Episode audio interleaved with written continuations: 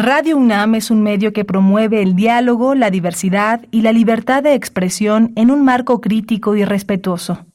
Los comentarios expresados a lo largo de su programación reflejan la opinión de quien los emite, mas no de la radiodifusora.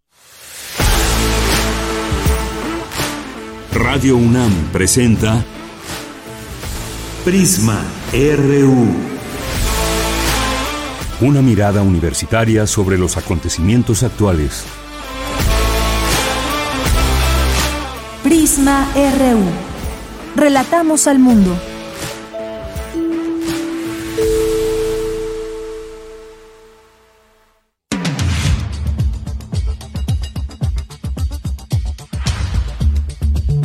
¿Qué tal? Muy buenas tardes. Muchas gracias por acompañarnos aquí en Prisma RU. Siempre un gusto tener la oportunidad de informarle a través de estos micrófonos universitarios de nuestra universidad. Hoy es Hoy es martes 10 de octubre del año 2023, es la una con dos minutos y vamos a tener la información siguiente en el menú informativo de hoy. Vamos a platicar sobre esta eh, reunión con los presidentes y cancilleres de 11 países de América Latina que el presidente Andrés Manuel López Obrador ha eh, convocado para hablar del tema migratorio buscarán reducir el riesgo que padecen las personas que deciden emigrar hacia Estados Unidos. Será interesante eh, saber qué opina cada uno de los países y cómo hacer, cómo atacar las causas también de esta migración de personas de distintos países, sobre todo de Centroamérica, de América Latina, que en este intento por cruzar la frontera hasta los Estados Unidos, pues están llenos de peligros los caminos que toman, muchas veces las decisiones que se toman de distintos gobiernos. Así que pues será interesante y de eso vamos a platicar hoy.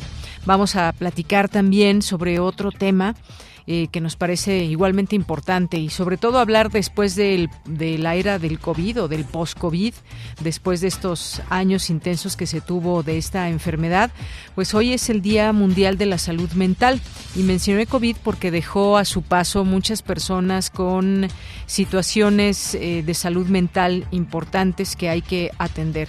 Así que hoy vamos a platicar con la doctora María Luisa Rascón Gasca, ella es investigadora en ciencias médicas de la Dirección de Investigaciones Epidemiológicas y Psicosociales del Instituto Nacional de Psiquiatría Ramón de la Fuente e investigadora del CONACIT. Así que vamos a platicar con ella de este tema. Vamos a platicarles, y más bien esta es una invitación que nos va a hacer el doctor Alejandro López Bolaños eh, sobre política monetaria y actividad económica en países en desarrollo, alternativas para el crecimiento, empleo, distribución del. Del ingreso y vamos a hacerles esta invitación. Mañana comienza este este evento, este seminario. Vamos a tener también ya nuestra segunda hora, vamos a seguir platicando sobre el tema eh, de Israel y Palestina, este conflicto que hay, estas... Eh, pues intensos bombardeos de uno o de otro lado, tratar de seguir comprendiendo este tema, las posturas que van adoptando también los distintos gobiernos, el apoyo que se le da, en este caso un apoyo enorme al gobierno de Israel y bueno, ¿qué pasa del lado de Palestina? Ya lo estaremos platicando con el maestro Adán Miguel Rodríguez Pérez de... Eh, quien es maestro en relaciones internacionales y entre sus líneas de investigación está el Medio Oriente. Vamos a tener también aquí en este espacio hoy martes, toca poetas errantes, también vamos a tener cultura, vamos a tener eh, información nacional, nacional e internacional y por supuesto esa mirada que siempre eh, hacemos a nuestra universidad, qué está pasando dentro de nuestra universidad. Es la una con cinco minutos, yo soy de Yanira Morán y también les recuerdo nuestras redes sociales, arroba PrismaRU en Twitter o X y en Facebook nos encuentran como Prisma RU y ahí estamos constantemente leyendo sus comentarios, sus preguntas, fotos, videos, todo lo que nos mandan, que siempre nos parece importante tener esta comunicación con ustedes. Bien, pues a nombre de todo el equipo, eh, soy de Yanira Morán y desde aquí relatamos al mundo.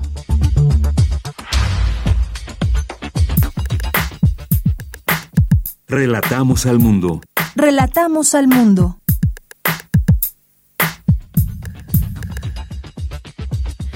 La una con seis minutos en la información universitaria inicia el decimosexto Diálogo Nacional por un México Social, análisis del presupuesto federal para 2024 y otros temas se abordarán en este encuentro organizado por la Facultad de Economía.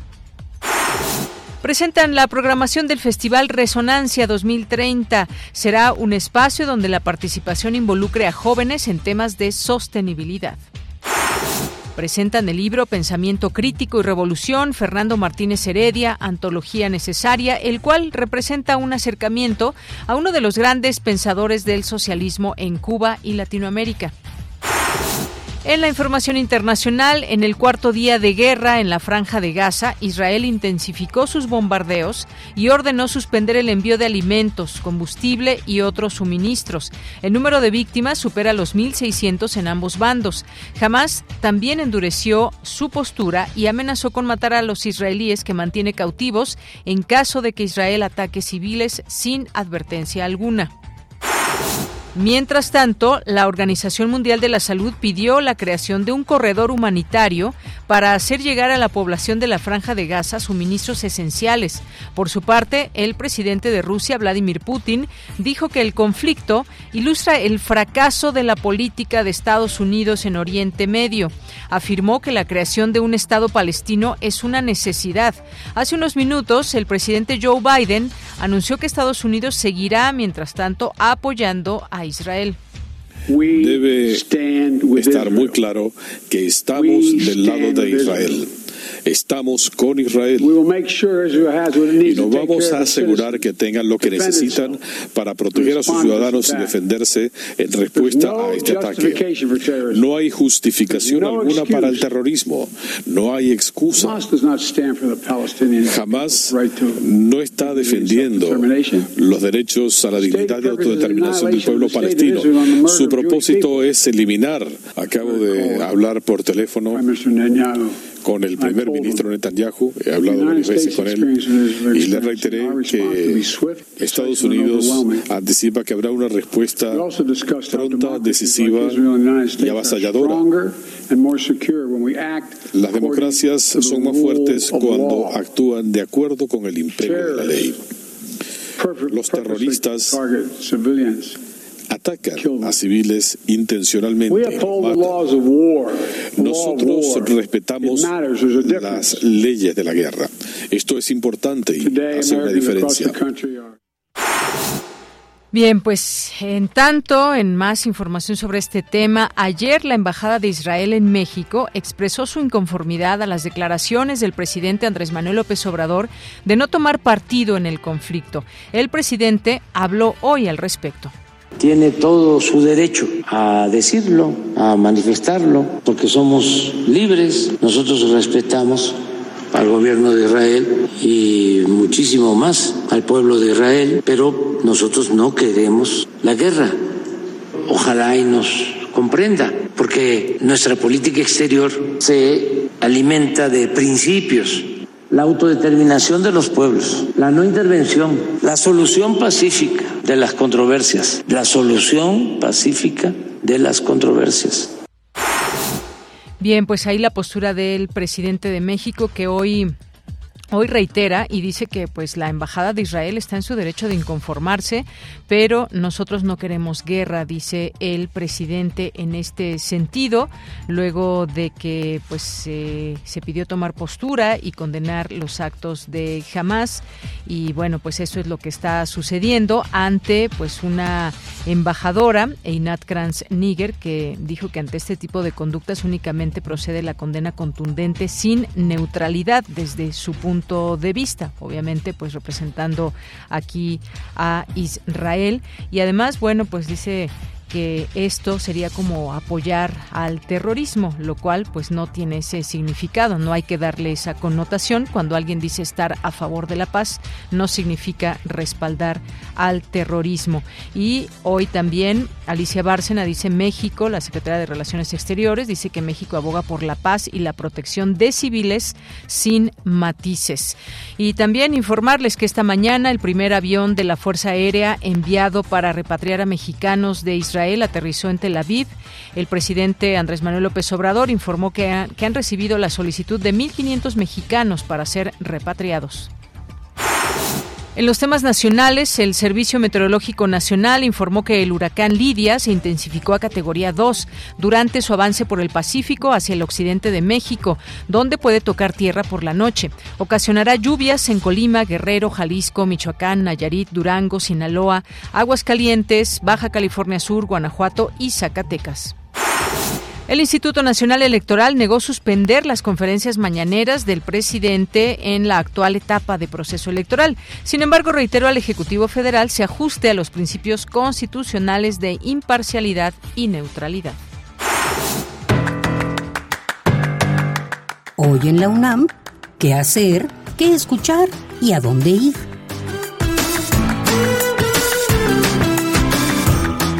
Hoy no te puedes perder la serie radiofónica En Recuerdo de Raquel Selección de programas de la serie Museos en el Aire de Raquel Tibol, en conmemoración del centenario de su nacimiento el próximo mes de diciembre y del 70 aniversario de su llegada a México, nuestra emisora ofrece al público Radio Escucha una selección de programas de la serie Museos en el Aire que la maestra realizó en Radio UNAM durante 10 años, con sus comentarios y análisis críticos sobre las artes plásticas y la museografía. El programa de hoy martes 10 de octubre se titula Museo Walter La serie completa de Museos en el Aire puede consultarse en el sitio oficial radiopodcast.unam.mx. La serie radiofónica En Recuerdo de Raquel se transmite todos los martes y jueves en punto de las 17 horas por la frecuencia universitaria de Radio UNAM 96.1 de FM.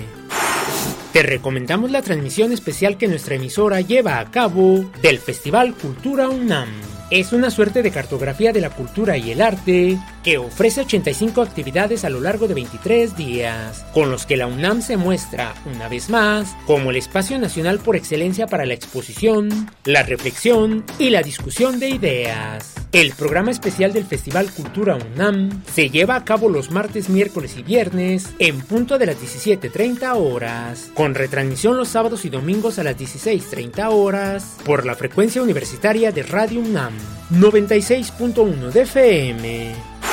Como parte del Seminario Permanente de las Ciencias Sociales, Reflexiones del Mundo Contemporáneo, Reconstrucción del Tejido Social y Cultura de Paz, se llevará a cabo el foro Resiliencias, Reconstrucción y Reparación de Daños Sociales, que contará con la participación de la doctora Alba Luz Robles Mendoza, académica de la Facultad de Estudios Superiores Iztacala, el maestro Norland García Arróliga, director general de Resiliencia del Gobierno de la Ciudad de México, y la maestra Leticia Cano Soriano, académica de la Escuela Nacional de Trabajo Social de la UNAM. Conéctate hoy, en punto de las 17.30 horas, a través de las redes sociales del Consejo Académico del Área de Ciencias Sociales de la UNAM.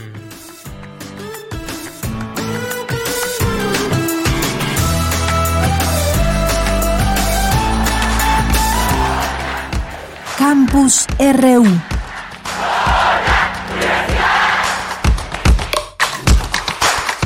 Bien, pues vamos a nuestro campus universitario de este día, martes 10 de octubre. Empezamos con Dulce García. Tiene lugar en la UNAM el décimo sexto Diálogo Nacional por un México Social. Cuéntanos de qué se trata, Dulce. Muy buenas tardes. Así es, Deyanira. Muy buenas tardes aquí al auditorio. Deyanira, la Facultad de Economía de la UNAM llevó a cabo el décimo sexto Diálogo Nacional por un México Social, titulado Derroteros del Desarrollo. Ahí estuvo presente el doctor Eduardo Vega, director de dicha entidad universitaria, y destacó que en 2018 la Defensa Nacional recibió aproximadamente el 8% del presupuesto de la nación, mientras que para el 2024 se tiene programado que reciba del total de los ramos administrativos el 12%. Y bueno, pues contrastó estas cifras con las referentes a educación, que dijo que en 2018 representaban aproximadamente el 27%, mientras que para 2024 se planea que reciba el 19%. En ese sentido, Bellamira habló también del presupuesto de salud, y de lo importante que es cuestionar los porcentajes respecto del tipo de desarrollo que se está buscando para México. Pues dijo que si bien es cierto que hay una reducción en la pobreza en general, lo cierto es que la pobreza extrema se sigue manteniendo. Vamos a escuchar. Salud.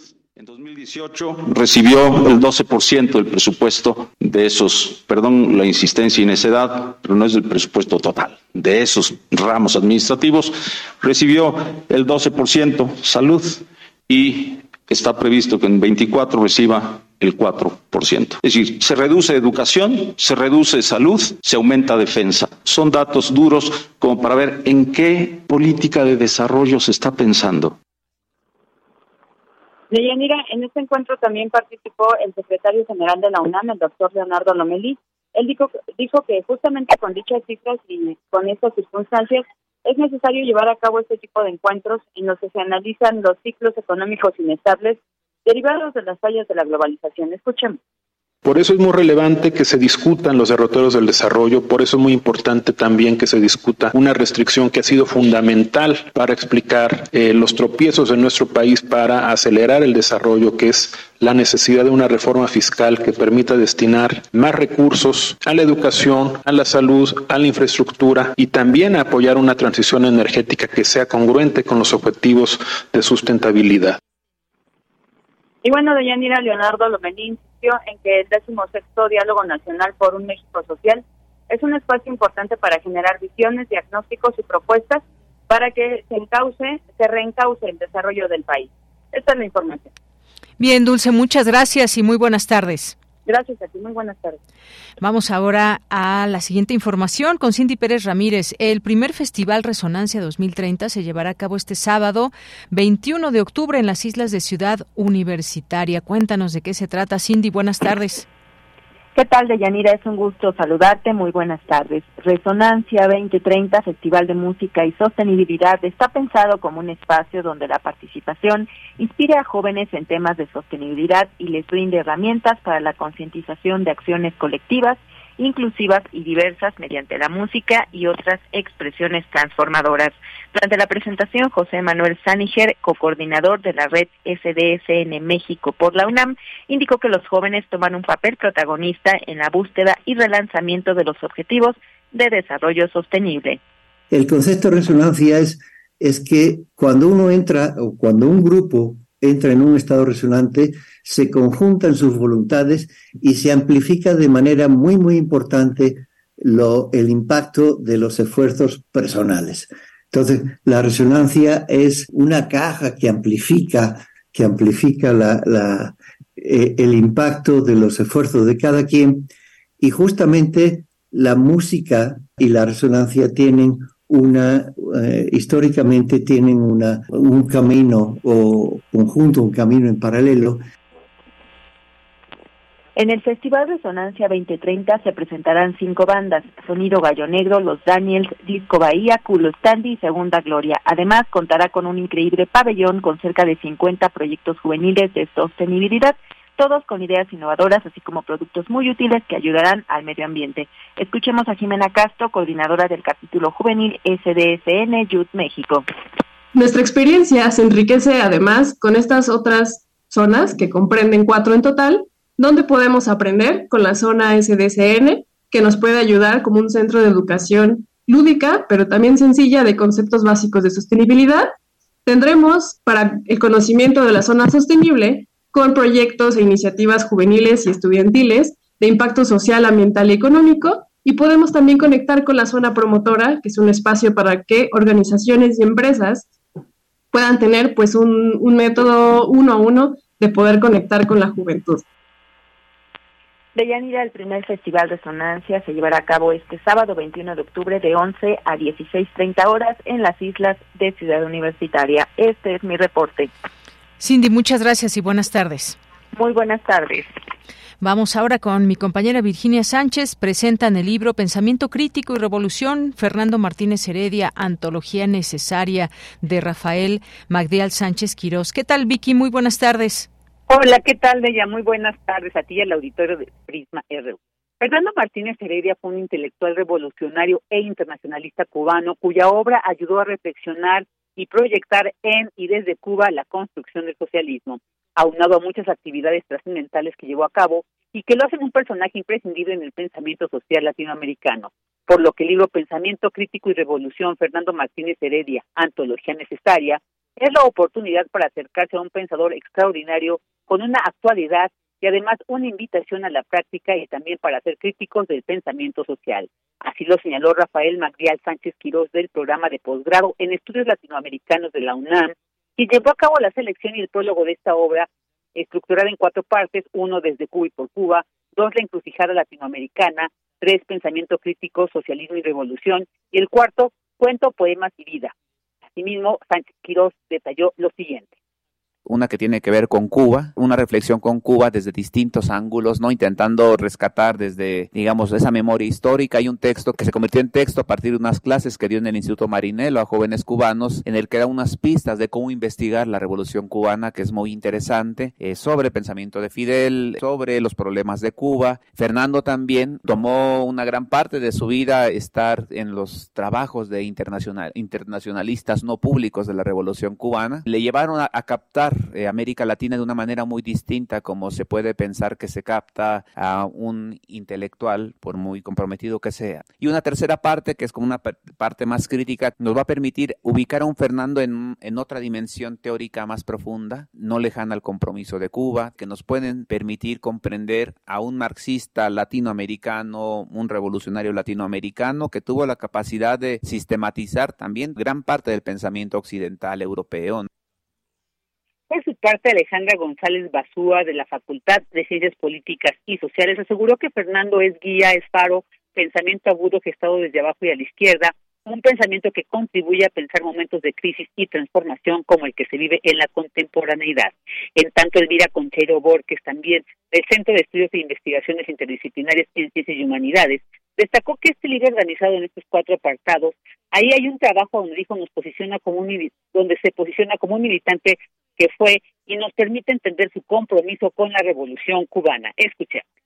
Y no militante de cualquier causa, sino de la revolución cubana. A Fernando Martínez Heredia no podemos entenderlo más que ligado a esto que le dio razón a su vida, él arriesgó su vida en muchos momentos difíciles que tuvo los combates revolucionarios de antes de la revolución y después de la revolución. Y esto lo conformó, le dio todas las características que él tenía. Una revolución que incorporó a una gran cantidad de ciudadanos, de mujeres, hombres, jóvenes, viejos, de esa gran isla y que les marcó la vida de una manera tan determinante que todo lo que él hizo, todo fue para él la revolución cubana. Además de los cuatro apartados, también cuenta con un epílogo escrito por Frei Breto, escritor, filósofo, teólogo y fraile dominicano. De ella, esta es la información. Vicky, muchas gracias y muy buenas tardes. Buenas tardes. Continuamos. Queremos escuchar tu voz. Síguenos en nuestras redes sociales. En Facebook como Prisma RU y en Twitter como arroba PrismaRU. Una de la tarde con 24 minutos. Hoy es el Día Mundial de la Salud Mental. Hay una cifra que da la Organización Mundial de la Salud y que refiere a que hay más de 280 millones de personas que padecen depresión. Y para este 2023, el lema oficial de este día es Nuestra salud mental, nuestros derechos y tendrá especial atención y prevención ante las problemáticas que derivan de una mala salud mental. Y para hablar de ese tema ya tenemos en la línea telefónica, bueno, en un momento más vamos a tocar este tema, porque antes vamos a abordar este de algo que está sucediendo en México y que tiene que ver con problemas de otros países o con situaciones que se viven en otros países. Y me refiero al tema de la migración. En este sentido, pues eh, el presidente López Obrador hace una convocatoria a 11 presidentes y cancilleres para abordar la migración.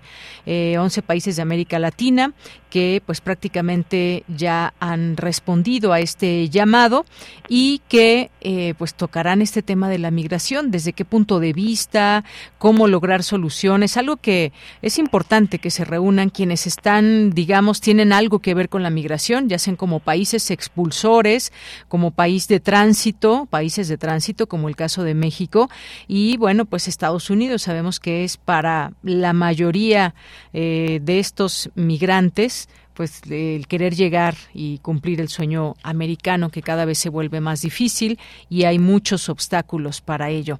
Y para esto invitamos al doctor José María Ramos García, que es investigador del Departamento de Estudios de Administración Pública del Colegio de la Frontera Norte. Doctor, ¿cómo está? Muy buenas tardes. ¿Qué tal? Muy buenas tardes. Encantado. Un saludo a la audiencia.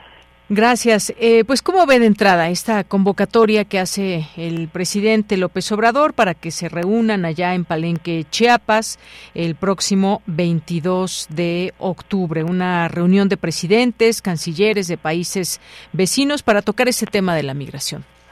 Sí, sin duda alguna es importante por las dimensiones que está teniendo actualmente la movilidad humana. Simplemente hay un dato contundente. Eh, en estos casi tres años de la administración del presidente Biden, las autoridades migratorias de los Estados Unidos han detenido cerca de cuatro y cuatro punto y medio millones de, migrantes, bueno, varios reincidentes, casi un 20%, en la frontera suroeste de Estados Unidos. Esa es una cifra que no se había dado en la historia de las relaciones eh, de México con Estados Unidos. Ese es el indicador clave. Sin embargo, este, hubo un evento muy importante, recordarás, en junio del año pasado, la Cumbre de las Américas, que fue en Los Ángeles. Ahí se suscribió el pacto migratorio con cinco acuerdos.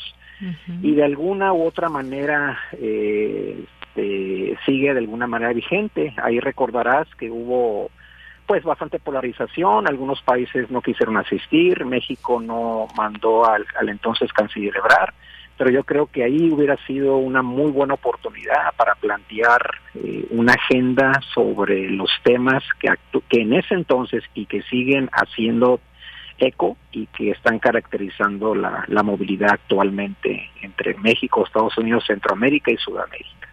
Muy bien, importante, claro, importante mencionar todo esto porque pues además estos países que están convocados pues son justamente eh, pues estos que están teniendo, digamos, situaciones intensas en los temas de, migración y están convocados Ecuador, Colombia, El Salvador, Honduras, Belice, Guatemala, Haití, Cuba, Costa Rica, Panamá y Venezuela. Usted mencionaba justamente este, este pacto migratorio que hubo antes y que hubo cinco acuerdos. ¿Qué tanto se han cumplido o no estos, estos acuerdos? Si nos puede recordar cuáles son, eh, doctor.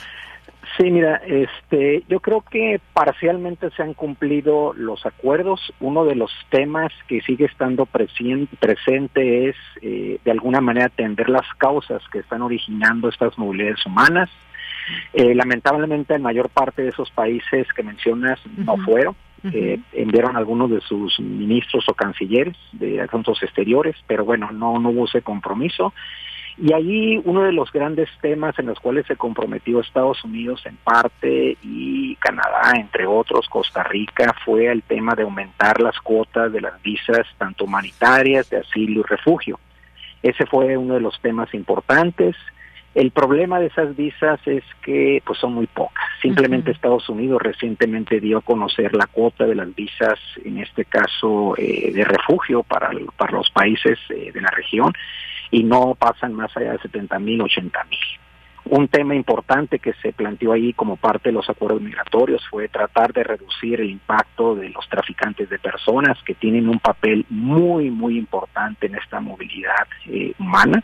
Son actores, yo diría, un mal necesario porque cuando menos la mayor parte de los migrantes los siguen utilizando por las ventajas, por la seguridad, por el hecho de que pueden corromper al medio mundo y que eso les permite el tránsito hacia el vecino país. Entonces, este, yo creo que ahí hay una serie de temas que hay que insistir.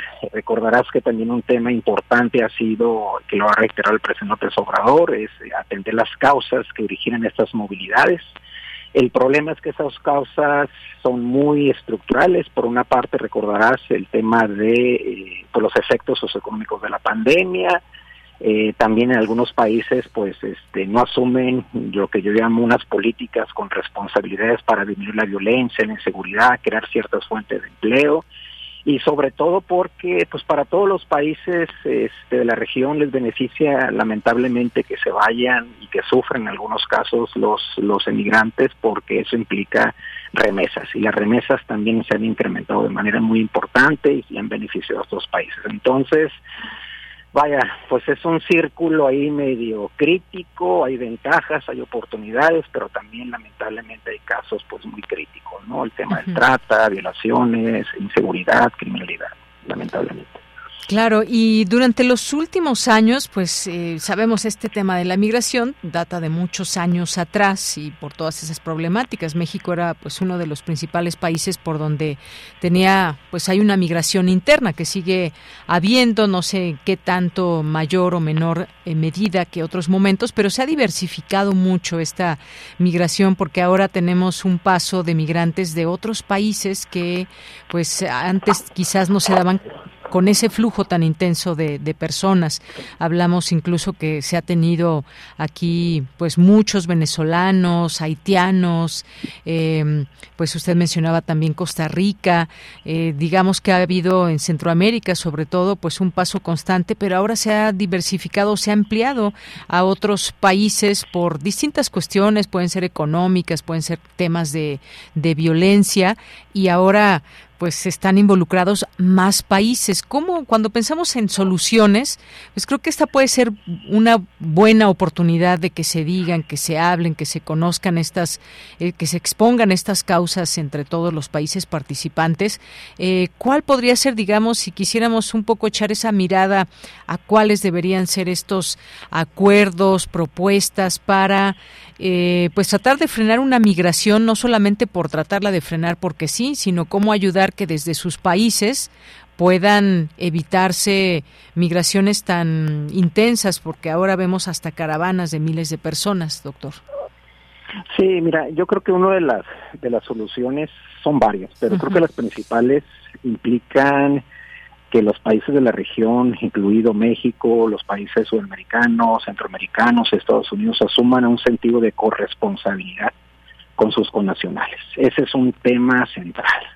En segundo lugar está el tema de, un poco siguiendo los preceptos de la ONU, ¿no? es decir, hay que promover una migración ordenada, segura y humana. Desde esa perspectiva, lo que hemos visto es que em, Estados Unidos ha generado por primera vez, yo diría, en la historia de la política migratoria de ese país, una diversidad de visas que van desde visas humanitarias, visas laborales, visas eh, de, eh, reunificación familiar, eh, opciones de refugio, de asilo, lo que se dio hace poco para los venezolanos, los estatus de protección temporal. Es decir, esta diversidad de visas, desde mi punto de vista, han sido un gran incentivo para que se dé esta inmigración. ¿Por qué? Porque están visualizando nuestros migrantes que se están abriendo varias oportunidades para alcanzar ese sueño americano y ese ha sido un factor. De hecho, ahora que tuvimos la semana pasada la reunión de la evaluación del acuerdo eh, bicentenario en materia de seguridad, el secretario mayor lo mencionaba, es es una contradicción que por primera vez el vecino país tiene esta gran diversidad de visas, simplemente ese dato de que se dieron a los venezolanos cerca de, si no me equivoco, 420 mil eh, estatus de protección temporal que les va a permitir a los venezolanos que están en Estados Unidos trabajar. Este apoyo representa cerca de aproximadamente el 20-25% de los apoyos que está dando Estados Unidos para el total de los emigrantes venezolanos que han salido de su país, que más o menos se estiman entre 5 a 6 millones de venezolanos. Entonces, corresponsabilidad, visas, este, y la otra que lo ha planteado tanto México como Estados Unidos, recordarás que al inicio de esta administración se planteó un programa para atender los flujos migratorios con una perspectiva de desarrollo, fue un estudio financiado por CEPAL, el gobierno mexicano, Estados Unidos también tiene su propio programa, pero el gran problema es que pues Estados Unidos no quiere dar recursos a los gobiernos si los quiere, si no los quiere canalizar a través de sociedad civil, a través de empresas, para que esos a su vez generen los empleos. Entonces hay un punto ahí de, controversia. Pero ahí están las propuestas. El tema es por la viabilidad de las mismas. Así es. Bueno, en este planteamiento también que pues que hace el presidente que dijo que ya habló con, con todos prácticamente, solamente faltaría faltaría Guatemala, Colombia, y que esto sería pues como un acuerdo de buena vecindad, una vecindad contra la pobreza, por el bienestar de los pueblos, y bueno, específicamente también habla de la elaboración de una propuesta para frenar el flujo migratorio y atender las causas. Algo que no es nuevo, ya lo ha manifestado en otros momentos, atender las causas, que justamente si ponemos a ver en relieve todas estas razones por las cuales salen los migrantes y las y los migrantes, pues es por cuestiones de pobreza, muchas veces ya no ven más allá eh, oportunidades en su país y tratan de tener una, una oportunidad en otro lugar. Muchas, muchos tienen también familiares en los Estados Unidos, es por eso que intentan llegar y finalmente pues dar el brinco, digamos, con toda la familia hacia los Estados Unidos. Pero suena bien esto de elaborar una propuesta enorme en donde participen eh, todas estas naciones. Pues veremos si se logra o no. Posibilidades debiera haber, doctor, por este eh, esta confirmación que ya hacen todos estos países que mencionábamos al principio y que realmente pues sea una propuesta con acuerdos que se cumplan y no pues seguir viendo todo esto que sucede. Eh, además, pues se habló también de estos accidentes que se han tenido últimamente en camiones. Los caminos que toman los migrantes muchas veces pueden estar llenos de peligros. No que tomen un avión de su país hasta la frontera con Estados Unidos. Hay muchas cosas que va a atravesar también por México, que son situaciones de violencia y situaciones pues de las cuales vienen escapando y que a veces se encuentran también aquí en este país. Así es, totalmente de acuerdo. Y ahí el desafío es que efectivamente si se llega a definir una, una ruta, aunque yo considero que ya está la ruta del pacto migratorio, Estados Unidos lo está planteando, yo creo que más bien es cómo se involucran estos países con una agenda de mayor corresponsabilidad y sobre todo para regular ese tipo de movilidades. Y la forma de regularlo es, desde mi punto de vista, es generando una serie de políticas que traten de disminuir, uno, la violencia, la inseguridad, la criminalidad, sobre todo en los países centroamericanos, los países del Tenor Norte, y en otro sentido es cómo a partir de los recursos que se generan por las remesas y que además que se puedan canalizar otros recursos por parte de Estados Unidos y también de los gobiernos, en ese caso beneficiados con estos, con esta inmigración, se generan algunas alternativas. Porque viene un escenario muy muy tenso, es decir, si pierde las elecciones Biden, viene un escenario de un, y ya lo están planteando los, los actores republicanos de Estados Unidos, este, el gobernador de, de, de, de, Francis, el propio Trump, es contención. Y contención migratoria, sabemos la experiencia con Trump, el último año, simplemente parar el dato, el último año con Trump, el número de migrantes detenidos en las fronteras sobre eso fueron de 500 mil. Este año, este último año, a agosto, Estados Unidos ha detenido cerca de 2 millones de migrantes en la frontera sur. De esa dimensión estamos hablando. Exactamente, eso es una es muy numerosos estos grupos de personas migrantes, ya se ha aumentado, digamos, y de pronto pues se pueden hacer esos cuellos de botella. Pues vamos a, a, ver qué sucede el próximo 22 eh, que se reúnen el próximo lunes 22 de octubre y posiblemente pues poder platicar en este espacio eh, sus opiniones, sus análisis, doctor, sobre este tema tan importante que toca o parece ser que pues le entra de lleno al tema migratorio. Encantado de estar con ustedes. Un saludo, muy buena tarde. Gracias, doctor. Hasta luego. Buenas tardes. Hasta pronto. Bien, pues fue el doctor José María Ramos García, investigador del Departamento de Estudios de Administración Pública del el Colegio de la Frontera Norte y este tema de la migración eh, que reunirá a 11 países de América Latina para tratar este tema y sobre todo elaborar una gran propuesta de la que deriven acuerdos y que pues se pueda dar un, tanto solución, salida a todo eso que implica la migración que también trae pues diversas situaciones para las personas en principio, para los países, que significa eh, el estar recibiendo, sobre todo en el caso de México, que es donde se hace el cuello de botella, porque pues los países que logran cruzar eh, los migrantes empieza el, el peligro digamos, o el camino ahí duro desde que salen de su país y están cruzando otros países, igualmente quizás pobres o con sus problemas, llegan a México, se establecen durante algún tiempo en espera de estas visas humanitarias, de estos permisos o como eh, pues todas estas modalidades que hay para poder cruzar la frontera. Así que pues estaremos ahí pendientes de esta reunión y lo que derive de ello para seguirlo eh, platicando y enterándonos de todos estos acuerdos. Continuamos. Tu opinión es muy importante. Escríbenos al correo electrónico prisma.radiounam@gmail.com. Bien, pues ahora sí vamos con este tema. Ya daba la cifra, 280 millones de personas que padecen depresión en el mundo, según da a conocer la Organización Mundial de la Salud. Y en esta ocasión, en este, en este día importante, Día Mundial de la Salud Mental, eh, pues está este lema oficial que es Nuestra salud mental, nuestros derechos. Para hablar del tema ya está con nosotros la doctora María Luisa Rascón Gasca, ella es investigadora en ciencias médicas de la Dirección de Investigación Epidemiológicas y Psicosociales del Instituto Nacional de Psiquiatría, Ramón de la Fuente, e investigadora eh, del CONACIT. ¿Qué tal, doctora? Bienvenida, muy buenas tardes. Muy buenas tardes, muchas gracias por la invitación. Pues gracias por aceptar esta llamada y darnos eh, de su tiempo para hablar de un tema importantísimo siempre, hoy en día, pero también siempre, y que es el Día Mundial de la Salud Mental, donde se puede hablar de pues distintas eh, situaciones que aquejan a las personas. Eh, estamos también ya después de una pandemia con todo lo que ha dejado y que tiene que ver también con la salud mental. ¿Qué nos puede decir pues de la salud mundial del mundo? ¿Cómo es posible que podamos, digamos, eh, prevenir este tipo de situaciones que puedan afectar a un ser humano que incluso pues eh, que no se atienda puede llevarle hasta un suicidio o hasta afectar de una manera grave su, su salud mental.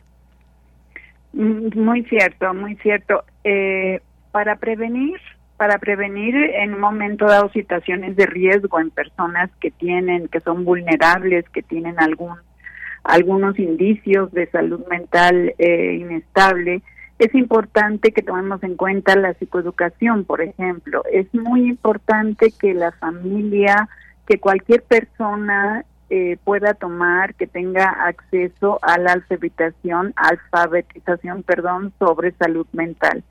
Eh, con esto qué quiere decir que nos informemos, que nos capacitemos, que podamos entender y comprender cómo se presentan los síntomas, cuáles son las características, cómo me puedo comunicar con un ser querido que lo veo extraño, que se comporta de manera diferente. Entonces es muy importante que nosotros tengamos acceso a información para que nos quede claro lo que podemos hacer para poderlo apoyar. Es muy importante también eh, que la familia se capacite cuando un ser querido eh, se comporta, como decía yo, de manera diferente. Es muy importante que tengan estrategias, que tengan herramientas, que tengan formas de eh, solucionar problemas, que tengan información de a dónde acudir, que tengan información cuál es el especialista con el que pueden ir para que puedan empezar a hablar de este problema y además de que dentro de casa, en, en la familia, se pueda hablar de salud mental. Es un tema que normalmente no se toca, no se habla y es importante cuando estemos comiendo en la mesa decir, bueno, ¿cómo te sientes? ¿Cómo estás? Te veo eh, un poco cansado, ¿qué te pasa? Empezar a hablar de eso que tiene que ver con nuestra salud, no solamente la salud física, pero también la salud mental. Y que tengamos claro también cómo eh, damos ese mensaje a, los pequeños, por ejemplo. Eh, muchas veces los papás, por ejemplo, tienen un problema o tienen una situación eh, complicada y a veces, por ejemplo, la mamá puede estar afligida, quizá llorando por alguna situación y el niño se acerca y le pregunta, ¿qué te pasa, mamá?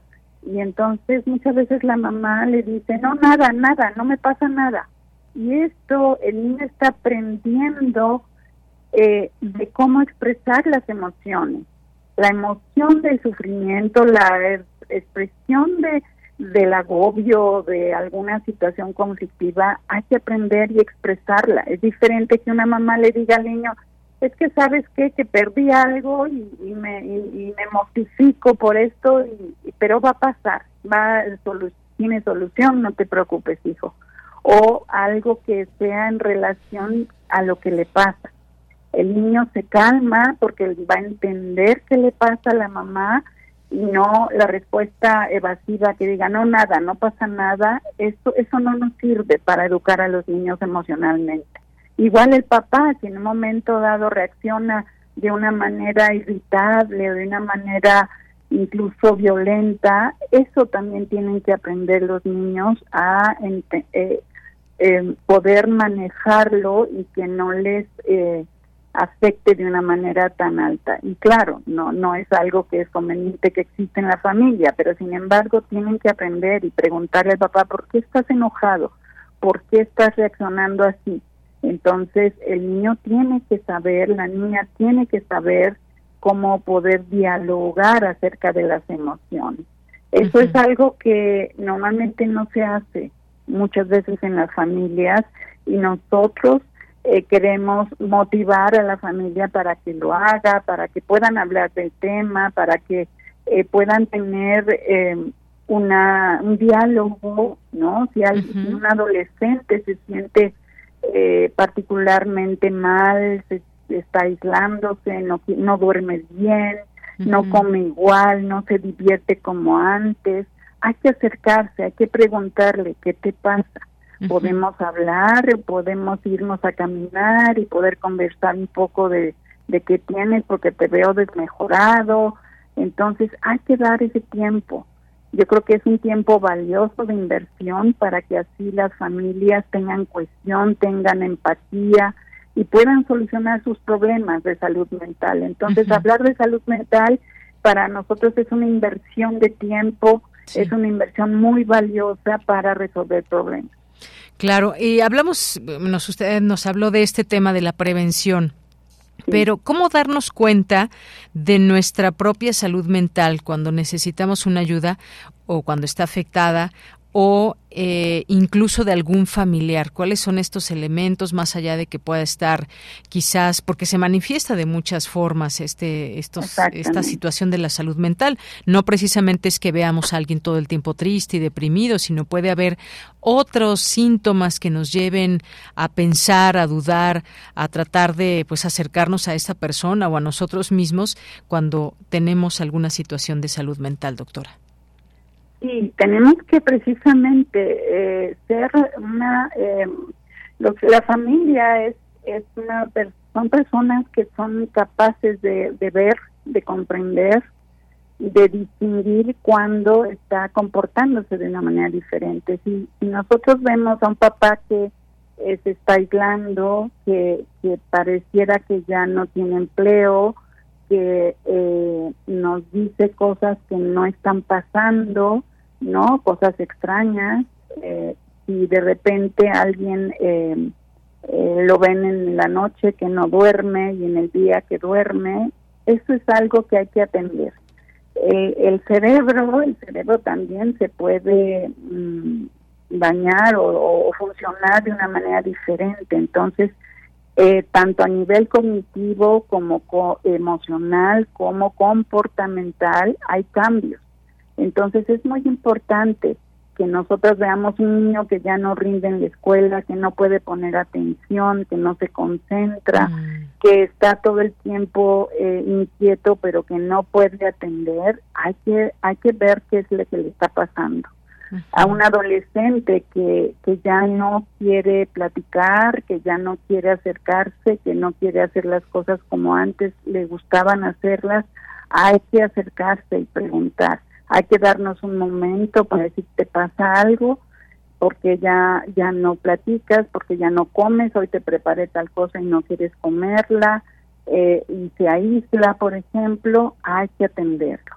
Entonces, son muchos los mensajes que pueden enviar las personas y que en un momento dado eh, podemos dejarlos de lado y no es bueno. Yo sé que en un momento alguien está muy cansado por algo y simplemente se va a dormir, descansa y al otro día puede levantarse de nuevo animado.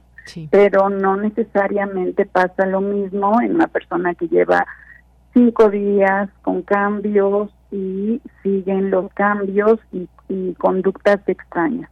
Hay eh, diferentes trastornos, hay trastornos que pueden llegar a ser eh, un cambio cognitivo, hay trastornos que además del cambio cognitivo hay, hay un cambio eh, emocional, ¿no? Reaccionan diferente, hablan diferente, eh, agreden incluso de manera diferente y eso es algo que hay que tomar en cuenta. Y puede ser temporal, pero también puede ser en acceso cada día eh, y eso si no se atiende lo más pronto posible puede ser que el problema se complique un poco más. Entonces es muy importante que podamos prevenir, que podamos estar obviamente los que somos jefas de familia o jefes de familia tenemos que estar alertas de que todo va funcionando de manera adecuada y si no es así, acercarnos y preguntar. cuando hay niños, cuando hay adolescentes en casa, cuando obviamente los adultos y adultos mayores hay que atender. ¿Por qué? Porque hay edades en las cuales se presentan ciertos trastornos y otras edades en las cuales se presentan otros. Después de la pandemia tuvimos una eh, un incremento en algunos trastornos, por ejemplo, depresión, por ejemplo, ansiedad, el estrés postraumático, por las vivencias y experiencias que tuvimos en esta etapa de la vida y todavía las estamos viviendo. Entonces, hay que estar alertas, hay que recibir información.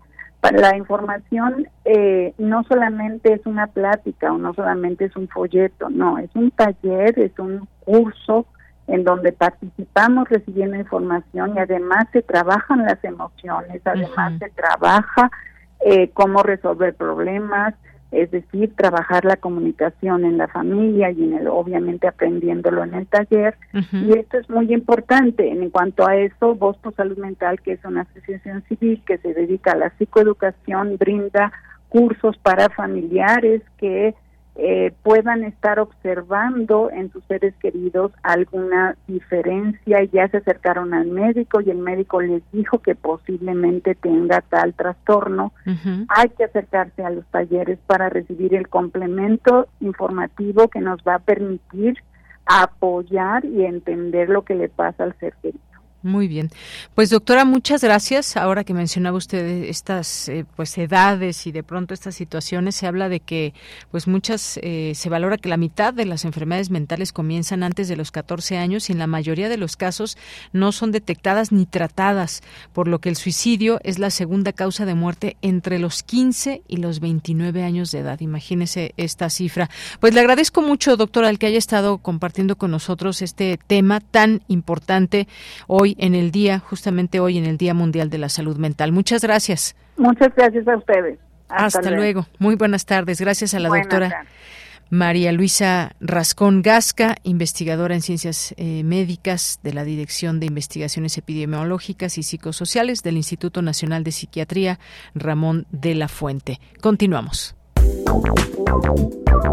Queremos escuchar tu voz. Síguenos en nuestras redes sociales. En Facebook como Prisma RU y en Twitter como arroba PrismaRU.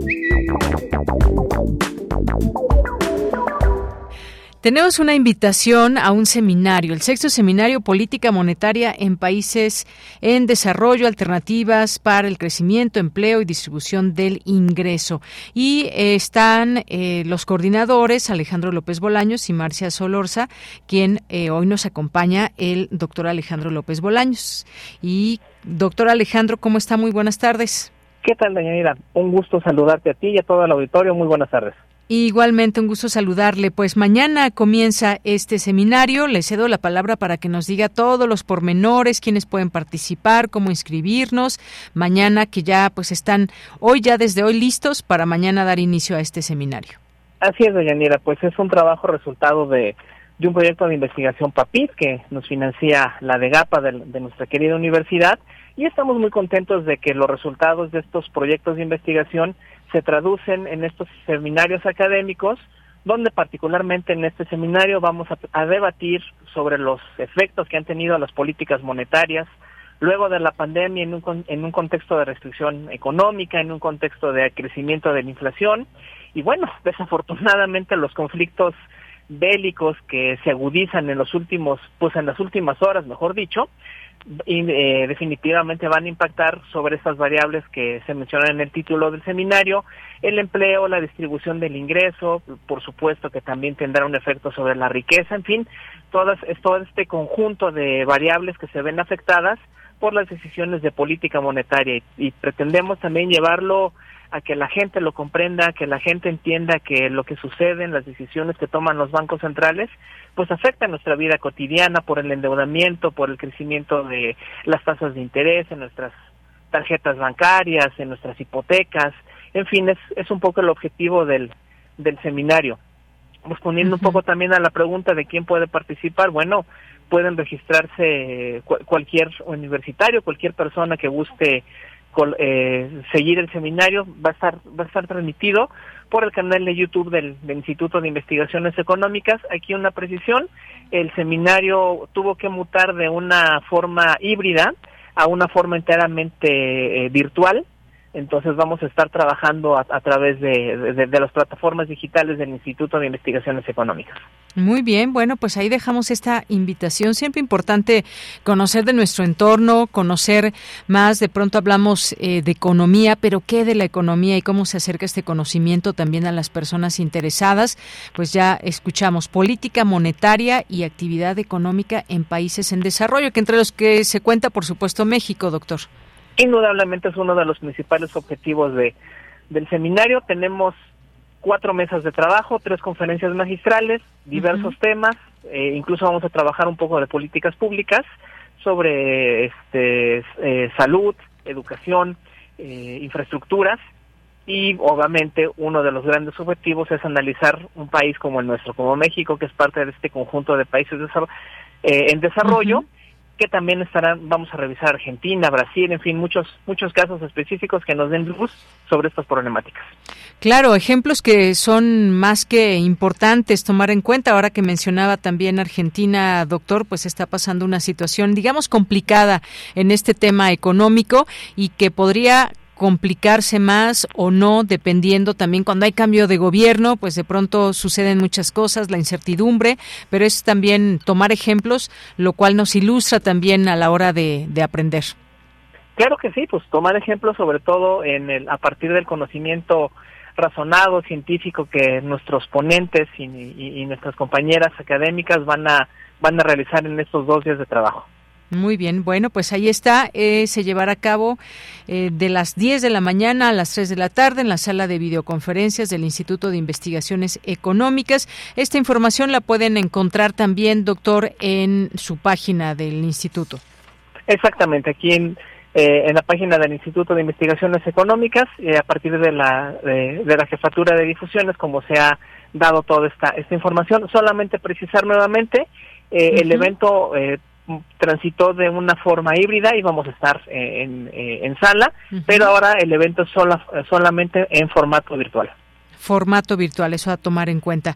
Pues muchísimas gracias, doctor, por invitarnos a este a esta oportunidad, a este seminario y aprender más de economía, tener ahí el conocimiento desde los expertos. Muchas gracias. Dayanira, el agradecimiento es mío por permitirnos este espacio para eh, dar a conocer lo que hacemos en el instituto. Buenas tardes y hasta luego. Hasta luego, buena tarde. Bien, pues fue el doctor Alejandro López Bolaños, coordinador de este seminario Política Monetaria y Actividad Económica en Países en Desarrollo, Alternativas para el Crecimiento, Empleo y Distribución del Ingreso.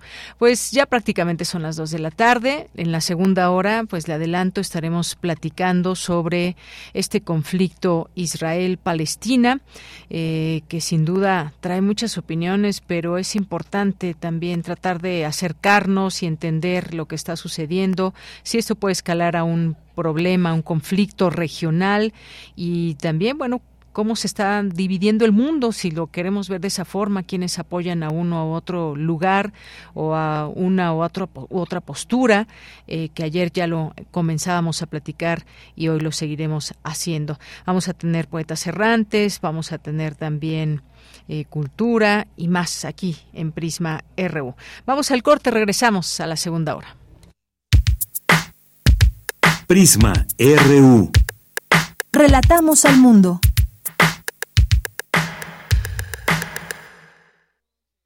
ocurrió exactamente.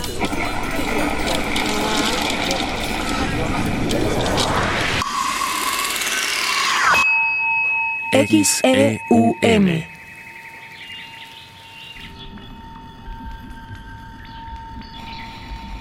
Radio UNAM. Experiencia sonora.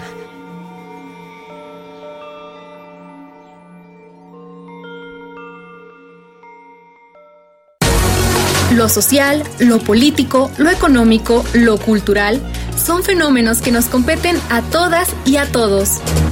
Nada debe sernos impuesto, porque tenemos una voz, una opinión, tenemos derecho a debate. Analiza lo que sucede en la sociedad en compañía de universitarios, juristas, especialistas y activistas. Con Diego Guerrero, los martes a las 16 horas por Radio UNAM. Experiencia sonora. Si te interesa proveer de bienes o servicios a partidos políticos, coaliciones, precandidaturas, candidaturas, aspirantes y candidaturas independientes, debes inscribirte y estar activo en el Registro Nacional de Proveedores. Es rápido y fácil. Date de alta en rnp.ine.mx.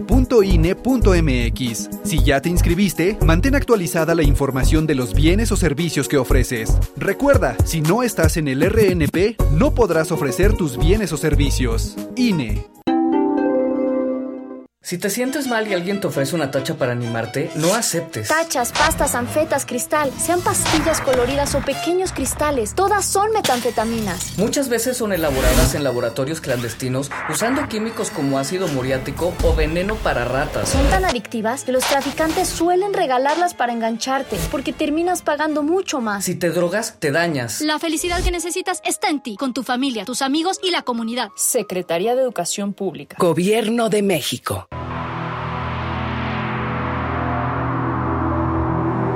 Aprender es celebrar los alcances de la mente. Pero, ¿cuántas fiestas le has hecho a tu conocimiento?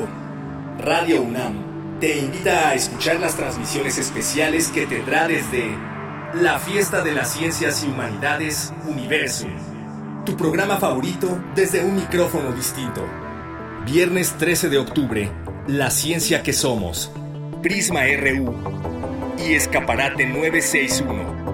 Sábado 14 de octubre, Hocus Pocus, por el 96.1 de FM.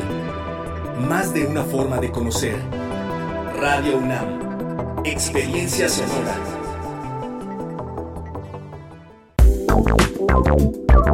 Queremos escuchar tu voz. Síguenos en nuestras redes sociales. En Facebook como Prisma RU y en Twitter como arroba PrismaRU.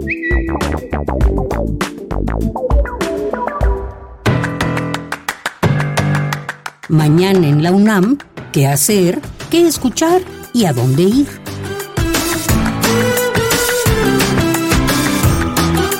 ¿Qué bachillerato o carrera elegir? La Dirección General de Orientación y Atención Educativa de la UNAM te ayuda a tomar la mejor decisión. Del 11 al 13 de octubre se llevará a cabo el OrientaFest, primer festival de orientación vocacional, donde podrás conocer toda la oferta académica de nivel medio superior y superior que ofrece nuestra máxima casa de estudios. Recuerda, del 11 al 13 de octubre se llevará a cabo el OrientaFest, primer festival de orientación vocacional. Para mayores informes ingresa al sitio oficial orientafest.unam.mx. El Instituto de Investigaciones sobre la Universidad y la Educación de la UNAM organiza las segundas jornadas Masculinidades y Universidad, temas, problemas y debates vigentes. Las citas mañana miércoles 11 de octubre, en punto de las 9 horas, en el Instituto de Investigaciones sobre la Universidad y la Educación de la UNAM. El cupo es limitado.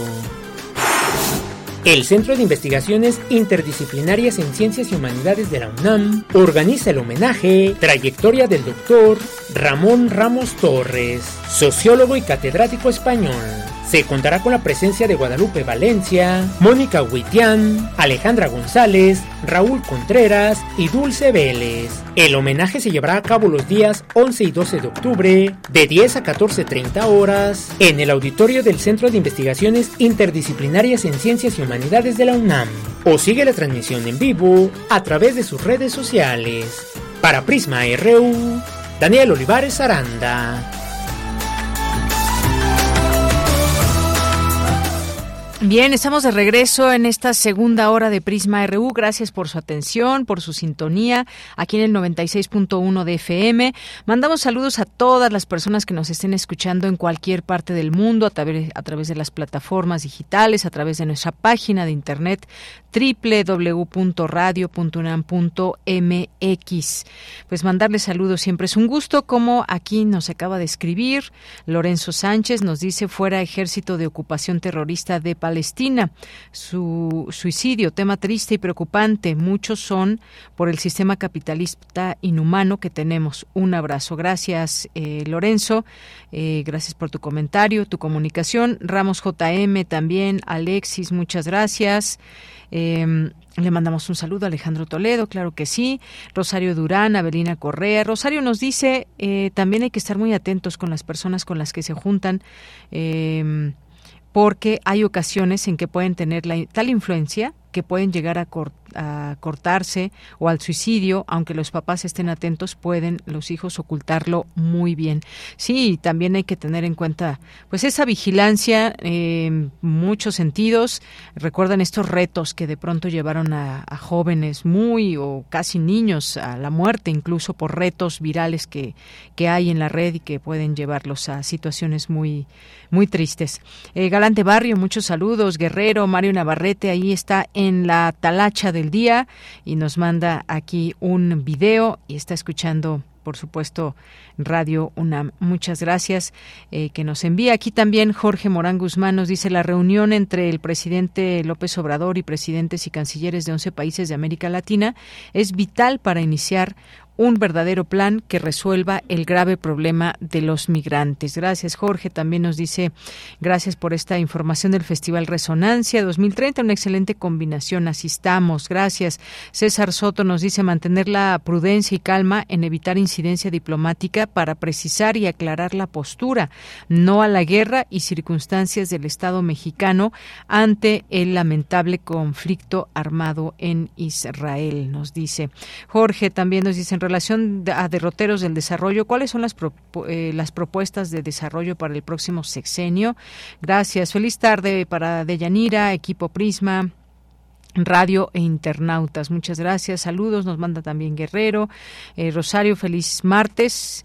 Ten un gran día. También tú, muchas gracias Rosario. Eh, también muchas gracias ADL, maravillosa reflexión que le dice a Otto por su cartografía de ayer. Gracias. León Jiménez, Sonia Arlet, Marta Galicia, AR, muchas gracias también, a Rex Brinen y a todas las personas que pues nos sigan escribiendo en esta tarde. Ramos JM nos dice, reunión importante, el reto es la viabilidad de las iniciativas con un enfoque de corresponsabilidad gubernamental multifactor. Esto con respecto al tema de la migración y esta reunión que van a tener próximamente eh, presidentes de 11 países aquí en México, específicamente en Chiapas. Margeven también, salgamos a correr, nos dice aquí, muchas gracias, y esto pues por la entrevista que tuvimos, que tiene que ver con la salud mental y que hacer ejercicio es una buena forma también de mantener una buena salud mental, no solamente física.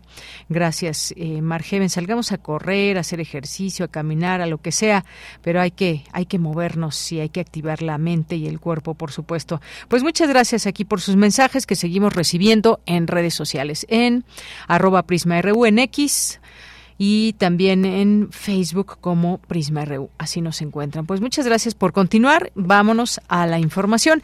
En México se podrán apreciar un eclipse anular y un eclipse total, que por cierto no lo olviden porque el próximo sábado, ahí en las islas de Ciudad Universitaria, habrá un evento grande para observar el eclipse, poder tener pláticas, resolver dudas y demás. No se lo pierdan, esto iniciará desde temprano porque el eclipse se va a ver, si, no mal recuerdo, por ahí de las 10 de la mañana. Si no, ahorita les, les damos el dato exacto. Y también el próximo viernes, no lo habíamos comentado, pero vamos a estar transmitiendo desde Universum, Museo de las Ciencias, porque se lleva a cabo esta fiesta de las ciencias y de las humanidades. Ahí estará Prisma RU. Ojalá que nos puedan acompañar, bueno, que puedan asistir, por supuesto, a esta importante feria y nos pasen por ahí a saludar. En algún momento nos podrán encontrar ahí en alguna eh, cabina itinerante y ahí les saludamos con mucho gusto y sean parte de estos esfuerzos de nuestra universidad por aprender y acercar el conocimiento. Si van en familia, mucho mejor. Siempre recuerdo esta fiesta con mucho gusto porque van muchos estudiantes, muchas estudiantes eh, también a este a este eh, evento que nos abre la oportunidad de conocer pues esto que pasa en las ciencias, esto que pasa en las humanidades y muchos temas ahí pueden checar ya el programa. Mm, hay una temática muy grande y atractiva, así que no se pierdan esta feria el fin de semana. Y vamos sumando cosas que hacer el fin de semana. Bien, pues nos vamos a la información. En México se podrán apreciar estos dos eclipses, anular y eclipse total. Cristina Godínez nos tiene la información. Buenas tardes, Deyanira. Un saludo para ti y para el auditorio de Prisma RU. El próximo sábado 14 de octubre, aproximadamente a las 11.30 de la mañana, un eclipse anular hará que en Campeche y la península de Yucatán se forme un aro de fuego alrededor de la luna y que el cielo se oscurezca. Escuchemos al doctor José Franco del Instituto de Astronomía de la UNAM. El 14 de octubre de este año vamos a tener este eclipse anular de Sol que va a ser visible en todo nuestro país como un eclipse parcial. En la franja de totalidad del eclipse anular que pasa por Campeche, Calakmul, eh, Chetumal y luego se va hacia Centroamérica. Además, el próximo año, el 8 de abril de 2024, tendremos otro eclipse, pero ahora total, que ocasionará que en Sinaloa, Durango y Coahuila la luz solar se esfume del todo y que durante poco más de cuatro minutos se haga de noche en pleno día. La diferencia entre estos dos eclipses se debe a que la luna, que está girando alrededor de la Tierra, no gira en un círculo perfecto, sino que gira en una elipse que es elongada. El doctor José Franco explica cómo se da un eclipse anular de Sol. Cuando está en la zona más alejada, el tamaño angular de la Luna es más pequeño que el tamaño angular del Sol y no lo alcanza a tapar completamente y así se da un eclipse anular de Sol. Deyanira, el eclipse del 14 de octubre ocultará el Sol en 90.5% e iniciará su recorrido en el Océano Pacífico ingresará a Estados Unidos por Oregón y avanzará hasta salir por Texas. Cerca de las 10.45 horas entrará en México a la altura de Campeche. Bajará por la selva hacia Calakmul y luego seguirá por parte de Quintana Roo y en Belice hasta concluir en el Atlántico y el 8 de abril de 2024 la Luna ocultará por completo el espacio que ocupa el Sol en el cielo. Iniciará en el Océano Pacífico, entrará a América por Mazatlán y de ahí subirá hacia Durango, Torreón, Cuatro Ciénegas y Monclova. Luego ingresará a Estados Unidos, seguirá hacia Canadá y saldrá por el sureste para finalmente extinguirse en el Atlántico. Deyanir, este es mi reporte. Buenas tardes. Gracias, Cristina. Y bueno, pues la cita es desde temprano ahí, recuerdan, en Ciudad Universitaria, en las Islas, el próximo 14 de octubre, que es este próximo sábado, 9.36 horas. Dice aquí, ocurrirá un suceso espectacular que será visible en el cielo de algunas ciudades del país. Ya nos daba detalles eh, hace un momento Cristina Godínez. Así que, pues ahí habrá actividades que iniciarán ah, desde esta desde esta hora con la observación del espectáculo celeste, para lo cual se obsequiarán lentes especiales y ahí toda esta posibilidad de aprender más de nuestro universo. Bien, pues nos vamos ahora a la información internacional a través de Radio Francia. Relatamos al mundo. Relatamos al mundo.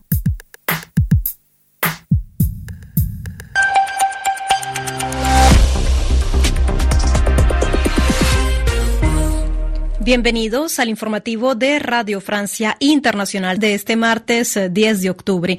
En la técnica nos acompaña Carmen Peteló. Noticias. Paola Ariza.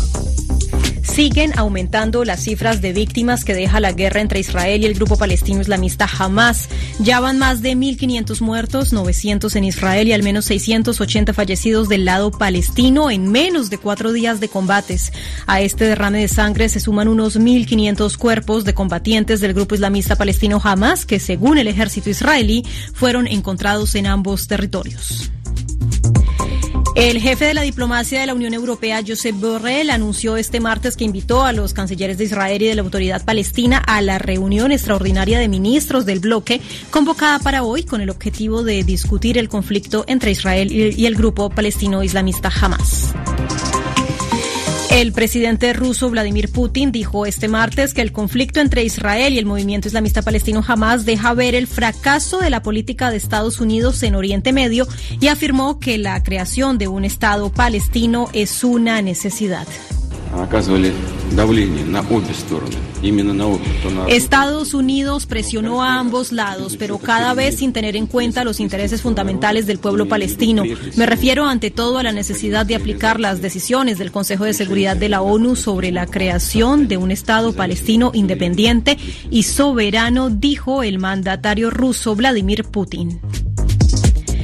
En Francia, fuentes de seguridad anunciaron que París inicia la retirada de sus tropas desplegadas en Níger hacia un país vecino que podría ser Chad, sellando así la salida del que era uno de los últimos estados aliados en el Sahel. Los militares que tomaron el poder en Níger con el golpe del pasado 26 de julio habían exigido la retirada de los soldados eh, que Francia tenía en su país en el marco de un operativo antiyihadista. Un sismo de magnitud 6,0 sacudió este martes el noroeste de Argentina, informó el Servicio Geológico de Estados Unidos, aunque hasta el momento no se han reportado víctimas ni daños materiales. El epicentro del sismo se ubicó en la provincia de Jujuy, cerca de la frontera con Chile y Bolivia. Ya hay cita para las futuras Eurocopas. La UEFA atribuyó este martes la Eurocopa 2028 de fútbol a Reino Unido e Irlanda y la edición de, de 2032 estará a cargo de Italia y Turquía. Se trata de un anuncio sin sorpresa, ya que los seleccionados eran los únicos candidatos en la contienda. Y hasta aquí las noticias en Radio Francia Internacional.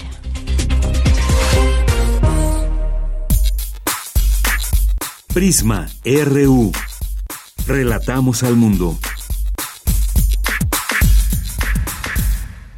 Dos de la tarde con 17 minutos. Sigamos con los temas internacionales. Va surgiendo información, eh, pues minuto a minuto de este conflicto entre Israel y Palestina.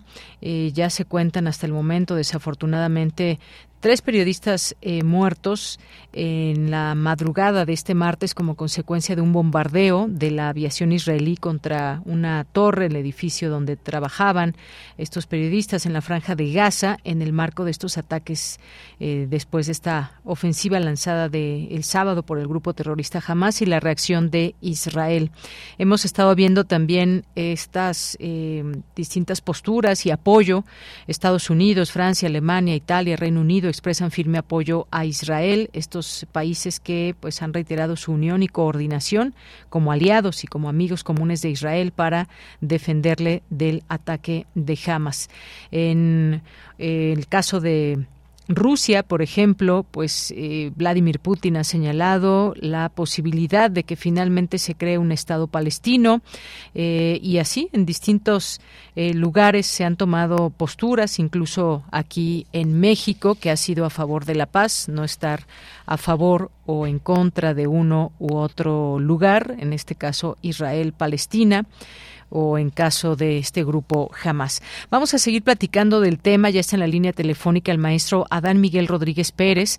Él tiene una licenciatura y maestría en Relaciones Internacionales por la UNAM y entre sus líneas de investigación está geopolítica y seguridad internacional.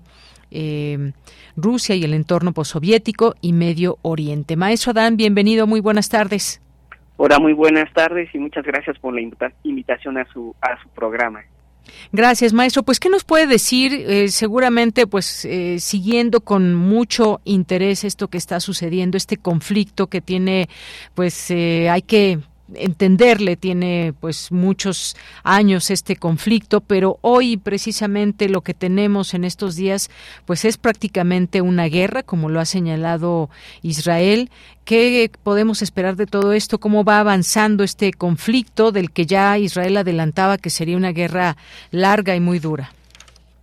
Sí, bueno, yo considero que lo que está sucediendo en este momento eh, es una es una coyuntura en la que no podemos prever qué es lo que va a pasar mañana, pero sí hay algunas estimaciones que se pueden hacer y forma parte de una de las fases de este conflicto. Este conflicto no para nada eh, surgió apenas, ni, ni, ni, la escalada de Hamas que ha provocado esta nueva incursión militar israelí. Es algo nuevo, ya se han dado varias confrontaciones eh, eh, con, en el tiempo. Hay que recordar que este conflicto viene de, de 1948 y que en efecto pues se da en un marco muy interesante de transición hegemónica, pero no solamente de transición hegemónica, sino también en un marco donde eh, Israel ha estado eh, dividido, eh, la opinión pública no ha estado de acuerdo del todo, en, por ejemplo, en la, en la reforma judicial de Benjamín Netanyahu y un gobierno cada vez más ultraderechista, el de, el de, Israel, y en ese contexto también empezamos a ver que este año pues se han dado varios episodios de violencia eh, por parte de Israel en contra de Palestina, sobre todo de Cisjordania, eh, haciendo operativos para eh, erradicar a grupos que considera milicianos y que ponen en, en, peligro la ciudad de Israel. Entonces,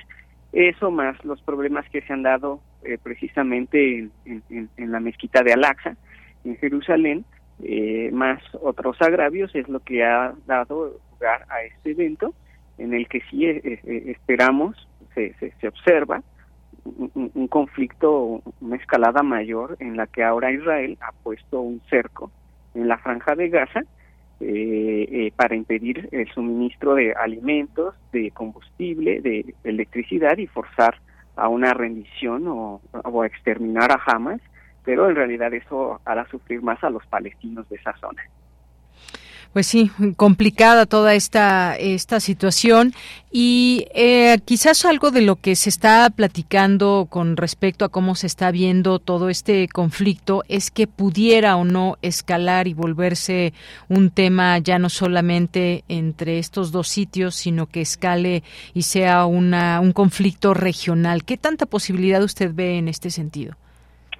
Bueno, en realidad en este momento no observo una escalada de la violencia más allá del, del, del, territorio israelí y palestino, pero sin lugar a dudas ya han habido algunas escaramuzas, por ejemplo, desde el Líbano a través de este grupo que se llama Hezbollah, que ha lanzado eh, también misiles eh, eh, sobre el norte de Israel y, y, lo que ha hecho Israel de mandar también eh, tropas a la frontera norte, tanto con Líbano como con Siria, por una posible respuesta de grupos eh, eh, palestinos o, más ligados a Irán que podrían tener alguna algún eventual disparo de, de, misiles en contra de Israel. pero por el momento no observo una escalada mayor, eso, eso lo veremos a partir de que cómo lleva a cabo su ofensiva Israel en contra de Hamas en los próximos días, pero también ya hay voces que buscan una mediación para evitar que esto escale a un conflicto mayor. Efectivamente, se habla de pues poder negociar, tener una mediación, algo que pues bueno ya iremos viendo. Ojalá que esto sea posible. Eh, pues se habló también de matar rehenes. Dice el ejército israelí, esto no mejorará las cosas. Luego de este, pues de esta amenaza de, este grupo, jamás matar rehenes retenidos en Gaza. Eh, están también situaciones como estas, eh, pues ataque a más de 200 objetivos en Gaza durante la noche. Decenas de aviones de combate de las fuerzas de defensa de Israel atacaron más de 200 objetivos. Eh, estos objetivos estaban en los barrios de Rimal, Can, Yunis de Gaza. En fin, esto está propiciando también, ya lo mencionaba el propio Netanyahu, eh, que tiene que ver con, pues también cortarle el suministro de víveres, eh, pues les cortaron la luz ahí en esta zona de la franja de Gaza. Se pide por parte de la ONU ya una valla humanitaria, un acceso humanitario donde se puedan hacer llegar pues lo básico para las personas, las familias que están ahí y que no pueden salir y que están, digamos, atrapadas en este en este conflicto. ¿Qué tan importante en tiempos de guerra y pese a pues toda la situación que hay tanto de unos eh, de uno o de otro lado con esos odios tan eh, intensos que se tienen por todas las razones y un conflicto de tanto tiempo, eh, ¿cómo debiera ser pese a la guerra? No decir no se respeta nada en una guerra, sino cómo hacer para que pues el menos número de personas puedan sufrir en esto, cómo hacer que se respeten los derechos humanos. Híjole, ese es un ese es un gran problema en este conflicto, ¿no? En realidad, eh, pues sí, los organismos internacionales como la ONU eh, eh, y, también varios países árabes hablan sobre ya también generar un, un cerco, una valla humanitaria para ayudar a la población civil de Gaza. El problema, el, el, gran problema es que tanto del lado israelí como del lado palestino, lo que hemos visto en, los últimos años es una violación constante del derecho internacional.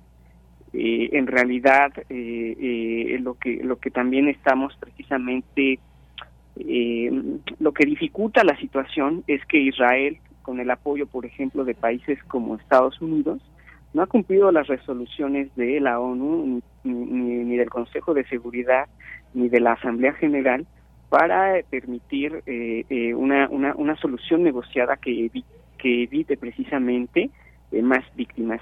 lo que lo que vemos en esta escalada en realidad pues sí es que quien va más a sufrir va a ser precisamente la, la, la población civil y mm, mientras no haya una verdadera presión de la comunidad internacional eh, con respecto a las operaciones de Israel, que no hemos visto eso en los últimos días, al Estados Unidos, por ejemplo, mandar eh, un portaaviones, eh, armamento o la posición de la Unión Europea, en realidad no vemos que Israel pues vaya a respetar el derecho humanitario.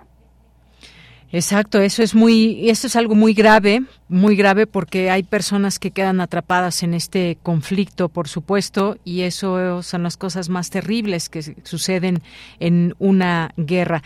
Un, eh, una guerra larga, como dice Israel, lo que puede pasar podría, digamos, acortarse si hay una mediación que primero tendrían que aceptar ambas partes para poder sentarse a una negociación, si le podemos llamar de esta forma, aunque, pues bueno, se ve difícil todo podría eh, suceder. ¿Cómo ve esta situación, maestro? Bueno, para empezar, eh, debería haber una presión ¿no? para ambos lados, tanto para Israel como para Hamas, en el sentido de negociar eh, una, una, una solución a este conflicto y evitar una escalada. El problema es que Israel siente que fue vulnerado en su seguridad con este ataque que es sin precedente. la misma población israelí no se siente tan segura y ahora lo que quiere hacer Israel es demostrar que tiene la capacidad para defender sus intereses, su seguridad nacional frente a un grupo como Hamas, que no es nuevo, nació en 1987, y eh, eso junto eh, eh, con la situación de, de, de una posición cada vez más ultraderecha en el gobierno israelí, porque hay que recordar que hay dos partidos religiosos eh, eh, que, que, están en la coalición precisamente de Netanyahu y que no son para nada partidarios de un proceso de paz eh, con Palestina.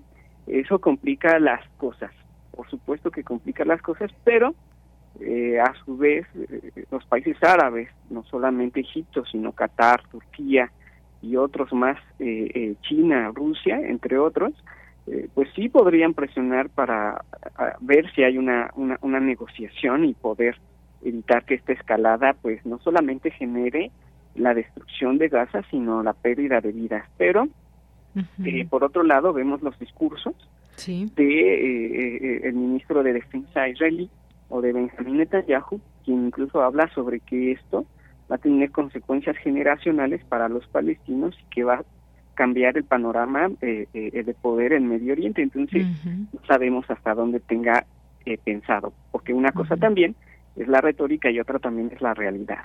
Claro.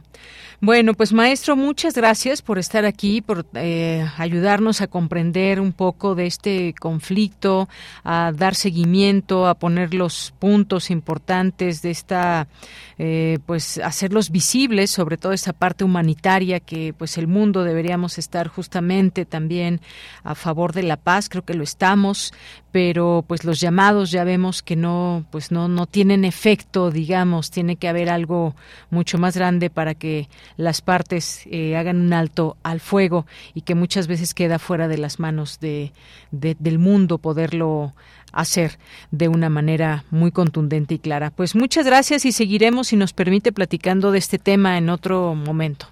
Sí, muchas gracias a ustedes y buenas tardes. Buenas tardes, muchas gracias al maestro Adán Miguel Rodríguez Pérez, eh, maestro en Relaciones Internacionales y entre sus líneas de investigación está esta del Medio Oriente. Continuamos. Prisma RU. Relatamos al mundo. Bien, antes de irnos a poetas, vamos a escuchar este poema en la voz de Margarita Castillo que se llama No nos iremos, un poema justamente de resistencia palestino. No nos iremos. Taufik Siyad.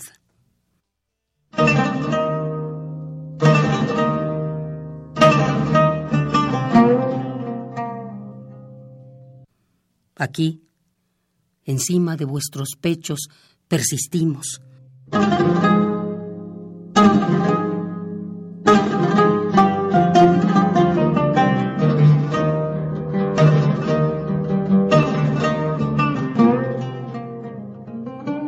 Aquí, como una muralla en vuestras fauces, como cascos de vidrio imperturbables, y en vuestros ojos como una tempestad de fuego.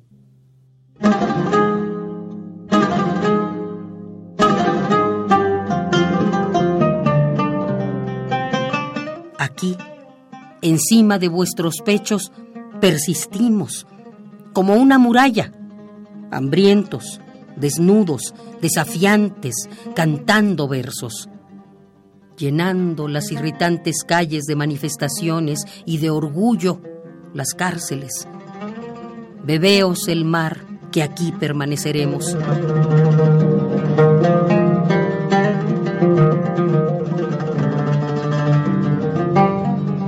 Somos los guardas de la sombra, de los naranjos y de los olivos. Sembramos las ideas como la levadura en la pasta. Nuestros nervios son de hielo, pero nuestros corazones despiden fuego. Cuando tengamos sed, exprimiremos las piedras. Comeríamos tierra si tuviéramos hambre, pero no nos iremos. Y no seremos avaros de nuestra sangre. Aquí tenemos un pasado un presente. Aquí está nuestro futuro.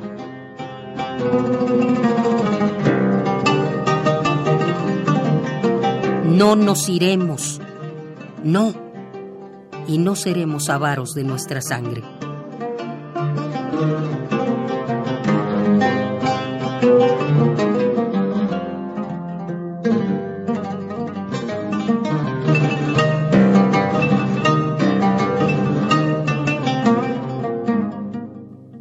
No nos iremos. Taufik Siyad.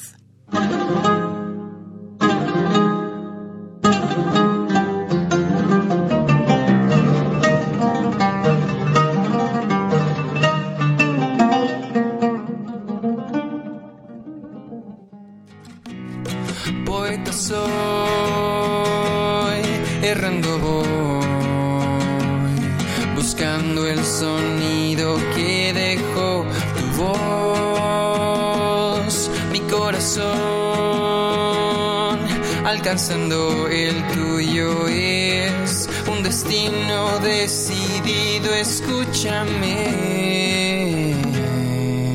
Poetas errantes. Bien, pues ya estamos aquí en esta sección de Poetas Errantes. Hoy nos acompaña la querida Leslie Estrada. ¿Cómo estás, Leslie? Muy buenas tardes. Hola, Bella, muy bien. Me, me da mucho gusto saludarte y saludar a nuestra audiencia. Oye, pues el título de hoy de esta cápsula es La vida es un sueño y me gustaría que tú nos platiques de qué se trata, qué vamos a encontrar en esta cápsula. Claro, pues es sobre una experiencia personal que me ocurrió hace unos días y fue que eh, pues eh, resultó un compromiso importante con poetas y yo tenía muchas ganas de ir. Entonces pedí permiso aquí en, en el trabajo, por eso soy mesera.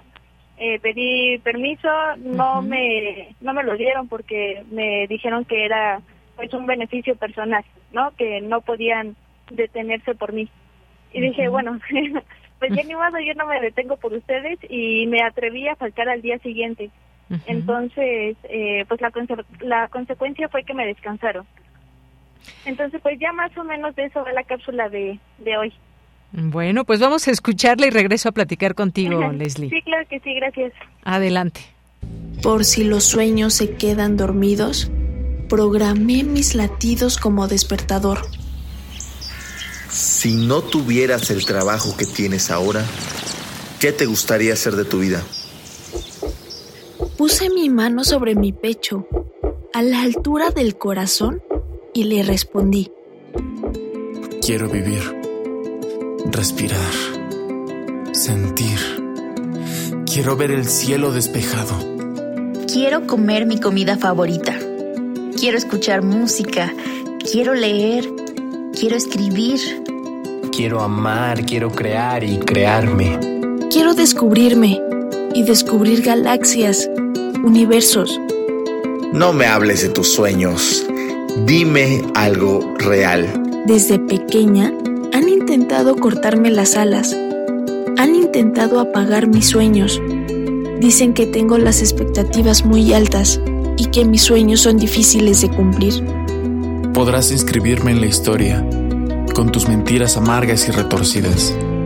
Podrás arrastrarme en la basura misma, y a pesar de todo, como el polvo, me levantaré, y mis sueños quedarán atados a un globo para que se los lleven alto puedan ser contemplados por el mundo. ¿Qué tipo de sueños tienes cuando estás despierto? ¿Sueñas con encontrar un mejor amigo? ¿Sueñas con estudiar la universidad, la prepa, o tal vez sueñas con poder subirte a un escenario ante una multitud sin sentir ningún miedo. Quiero compartirte que desde hace un año comencé a trabajar como mesera en una cafetería. Sin embargo, mi vida en ese lugar solo está de paso. Durante mi estadía, mis compañeros y los encargados me han dicho que, aunque tenga la mejor preparación de todo el mundo, nunca lograré lo que quiero, porque solo son eso, sueños. Hace unos días me atreví a faltar a mi empleo. Sí, falté, porque quise hacer lo que me llena mi corazón. Quise privilegiar mis sueños antes que cualquier otra cosa, y me castigaron con no trabajar al día siguiente. No me arrepiento. Nadie va a apoyar tus sueños si no lo haces tú primero. La satisfacción se consigue cuando hacemos lo que amamos. La vida está hecha de sueños. Todas las personas tienen sueños. Entonces, ¿por qué no apoyarnos los unos a los otros para perseguirlos? ¿Por qué conformarnos con una vida monótona donde no hay nada más que un cielo nublado? Cuando cesan los sueños, cuando llegan los días del insomnio, y una lluvia de pétalos marchitos se incendia la nostalgia, solo queda el aroma del recuerdo. Los sueños se cumplen cuando dejamos de ser egoístas con los demás. Se cumplen cuando los compartimos con las personas que amamos. Se cumplen cuando lo que hacemos lo hacemos con el corazón. Los sueños se cumplen cuando hay empatía y solidaridad. No permitas que nadie corte tus alas. Defiende lo que eres. Defiende lo que quieres. Respeta tus ideas, respeta tus valores. Aprendamos a priorizar nuestros sueños. Que no solo sea un acto en vano. Que sea un pretexto para tocar el cielo. Que el mundo tiemble a nuestros pies después de trastornar al mismo universo. Bien, pues muchas gracias Leslie por este trabajo y pues efectivamente me imagino que te descansaron al día siguiente y, de, descuento de por medio, ¿no? Del día. Sí, sí, sí, me, me descontaron, pero pues ya la verdad es que creo que, eh, bueno, yo considero que fue la mejor decisión que pude haber tomado y pues creo que es importante también esforzarnos para lograr nuestros sueños, nuestras metas y pues estoy segura de que habrá gente que pues, nos apoyará y que estará ahí con nosotros. Eh, y creo que también es, es bonito cuando eres parte de los sueños de alguien. Entonces, pues hay que alimentar también a otros para que pues, se sientan motivados y puedan hacer lo que también les gusta. Claro, pues sí, como decías ahí en la cápsula se cumplen los sueños y de muchas de muchas formas se cumplen los sueños. Pues gracias por compartirnos esta historia que sirva de inspiración o seguramente a mucha gente también ya le ha pasado tomar una decisión que tendrá sus consecuencias, pero pues que valió la pena, Leslie. Sí, así es. Bueno, pues muchísimas gracias, gracias por estar aquí hoy. No sé si quieres comentar algo más, mandar algún saludo. Sí, pues eh, agradecer a, a los poetas que siempre están ahí al tanto y pues a ustedes también por darnos el espacio. Muy bien, pues sí, ahí escuchábamos las voces de Sergio, de Pablo, de Ricardo, eh, Tana también por ahí y por supuesto tú en esta autoría. Muchas gracias, Leslie. Sí, muchas gracias. Que estés muy bien y hasta luego. Esta es una producción de Poetas Errantes, unidos con la poesía y el corazón. Algo en ti me es muy familiar. Hay algo en este encuentro que no quiero olvidar. Poeta soy.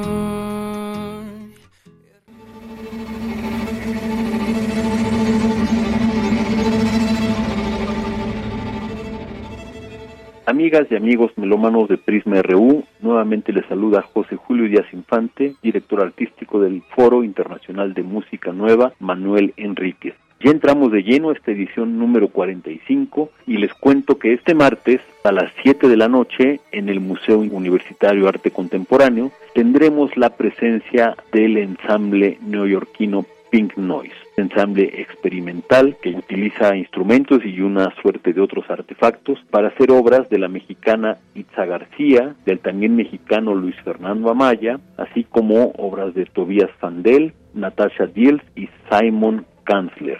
Este concierto también lo podrán escuchar en el Auditorio Silvestre Revueltas del Conservatorio Nacional de Música el miércoles 11 a las 17 horas.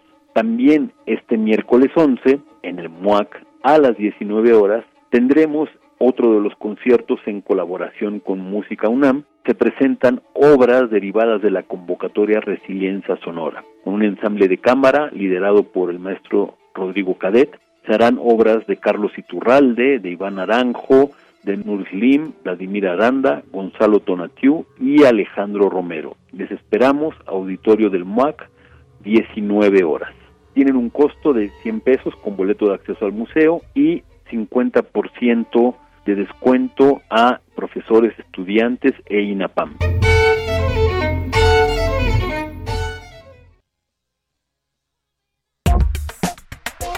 Tu opinión es muy importante. Escríbenos al correo electrónico prisma.radiounam@gmail.com.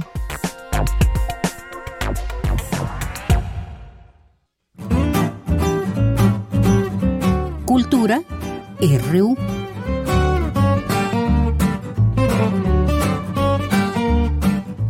Bien, ya vamos ahora a Cultura con Tamara Quiroz. ¿Qué tal, Tamara? Buenas tardes. Yanira, muy buenas tardes. Un gusto saludarte y, por supuesto, saludar a las y los que nos acompañan a través de estas frecuencias universitarias, ya acercándonos a la recta final de este programa, no sin antes dejarles recomendaciones sobre dos obras teatrales. Empecemos con, eh, pues, la historia de, de una obra que además es una comedia negra y se está presentando eh, en el Teatro Rafael Solana. Se trata de El Cojo de Inishman y para saber más detalles contactamos a uno de los actores, aparte de este elenco, que es Juan Carlos Beyer. Así que vamos a escuchar más información en su voz. Hola, ¿qué tal? Pues saludando a toda la audiencia de Radio UNAM, me da muchísimo gusto volver a dirigirme a ustedes en esta ocasión para invitarlos a ver El Cojo de Inishman, esta obra que de Martin McDonagh, una divertidísima comedia sobre los habitantes de una isla muy pequeña, una isla en la que hay según el tiempo de 200 a 300 personas aproximadamente, pues cualquier cosa es noticia, ¿no? Se corre el chisme, es una historia hilarante, todos los personajes como en toda buena comedia tienen un rasgo cómico que se exagera y que al confrontarse entre sí pues dan estas situaciones muy humanas por lo demás. Es eh, un texto de humor negro como todo lo de Martin McDonald si disfrutaron de la película Los Espíritus de la Isla, que es una película que dirige el propio Martin McDonald y que formaba parte de una trilogía que él escribió sobre estas tres pequeñas islas que hay al oeste de Irlanda, que son muy pequeñitas. Esta de Inishman, de la que trata esta obra, es la mediana. Tiene también una sobre la isla mayor, que es el Teniente Inishmore, y la más pequeñita, que es de la que hizo la película. Fueron tres obras que escribió más o menos al mismo tiempo y donde son muy parecidas entre sí. Entonces van a ver estos paisajes de piedra, una vida muy difícil, apenas hay tierra que se pueda labrar, ¿no? Que, que, pueda servir para la agricultura, siembran papas y demás cosas casi que en las grietas entre las rocas, viven de la pesca. El argumento de la obra es que sucede en el tiempo en que fueron a filmar una película que se llamó El hombre de Arán, que narra la vida tan difícil de estas islas. Es, esto es real, esto sucedió realmente. Y bueno, uno de los muchachos, que es nuestro héroe de la historia, el cojo de Inishman, quiere aprovechar esta situación para escapar de este mundo. Los invitamos, es una obra divertidísima, la van a disfrutar mucho. El Cojo de Inishman se está presentando en el Teatro Rafael Solana. Ya inició temporada el pasado 28 de septiembre y estará disponible hasta el 4 de noviembre del 2023. Toda la información la pueden encontrar a través de la página del Teatro Rafael Solana que se encuentra en Miguel Ángel de Quevedo 687 en el barrio del cuadrante de San Francisco, esto en Coyoacán, acá en la Ciudad de México. Y otra de las obras que también se está presentando y que bueno está en cartelera eh, tiene que ver con pues varias voces, ¿no? Son cinco las actrices que forman parte de esta, de esta propuesta escénica que eh, lleva por nombre La Loca, la loca de las damas caídas. Y bueno, esta obra es, es una apuesta que pretende sentirse cercana al público en un escenario íntimo y también con una escenografía minimalista muy propio del teatro, ¿no? Que nos hace imaginar y que nos hace, eh, pues, viajar a través de la, de la imaginación. Esto con una cámara negra y solo algunos elementos de escenografía y utilería que hacen despertar la imaginación y también generan un ambiente más limpio y propositivo y eh, para en cambio darle mayor peso a la propuesta de vestuario que es realizada por Paola Anaya. Estos vestuarios son diseños eh, muy muy acercados a los personajes que forman parte pues de esta propuesta escénica. Esta esta propuesta pues por primera vez está compartiendo un proyecto con la dramaturgia eh, y bueno nos presenta a Lucero Lander que es uno de los rostros pues más conocidos de la televisión mexicana en diferentes teatros también se ha presentado eh, y bueno lo que vamos a conocer pues son la figura femenina en la historia mundial van a vamos a conocer pues diferentes ángulos de cinco grandes actrices de la escena mexicana. Y bueno, para contarnos más detalles, ya se encuentra con nosotros en esta cabina eh, Rubén Egeo. Hola Rubén, bienvenido a este programa. Hola Tamara, muchas gracias por el recibimiento. Hola, ¿cómo estás? Y pues un placer estar con ustedes. No, el placer es nuestro. Oye, platícanos acerca de esta propuesta escénica, sobre todo de estas tres mujeres que conoceremos interpretadas por otras mujeres también. Bueno, en realidad, eh, la, la, obra está increíble. Eh, tenemos eh, a, la, a, una psiquiatra, que es la doctora Emma, ¿sí? Ella está interpretada por la actriz Lucero Lander, que es una primera actriz y además una mujer maravillosa. Eh, bueno, la, la, psiquiatra pues descubre que, que, padece trastorno de personalidad múltiple y dice, bueno, ¿cómo es posible? Eh, si se enteran mis colegas, esto puede ser... Eh, antiprofesional probablemente. carrera antiprofesional probablemente. Y dice, voy a, voy a autotratarme, nadie se va a enterar, ¿no? Y en este viaje, de, pues tiene que ir descubriendo quiénes son sus personalidades y resulta que son cinco mujeres, que, cinco mujeres que ella admira muchísimo, que, de las que ella lee, de las que ella conoce su vida completamente y, y bueno, para para esconder como estos traumas que le generaron este trastorno, pues salen a la luz estas mujeres que son eh, Marilyn Monroe, eh, Frida Kahlo, eh, Virginia Woolf, Eva Perón y Ana Bolena. No me falta ninguna, Sofía. No, no, no. y, y bueno, pues durante la, la, historia, estas cinco mujeres también están entre ellas tramando cómo lograr que Emma no la saque de su mente. Y hay una interacción entre ellas y con la doctora. Y es una locura la verdad muy interesante ver a estas mujeres. Como el título mismo, ¿no? Como el título mismo. Excelente, Rubén. Y bueno, también damos la bienvenida a esta cabina a Sofía, Sofía Trías. Tú interpretas a Marilyn Monroe, pues me gustaría que nos platicaras de, de ella, ¿no? Eh, ¿Qué ángulo darle pues a este personaje que muchos ubicamos, ¿no? De, de diferentes maneras, pero la ubicamos. Sí, claro. Bueno, eh, en esta obra creo que ha sido muy enriquecedora para Marilyn porque no la abordamos solo desde el punto de vista común. O sea, lo que vemos en sus películas, ¿no? Que es como la rubia tonta. De hecho, se habla mucho de que no es una rubia tonta. Tiene sus tintes, sí, porque al final fue un personaje que ella se creó. De hecho, la gente si se pone a investigar, pues ni siquiera era su verdadero nombre, ¿no? Su verdadero nombre era Norma Jean Mortenson y era pelirroja.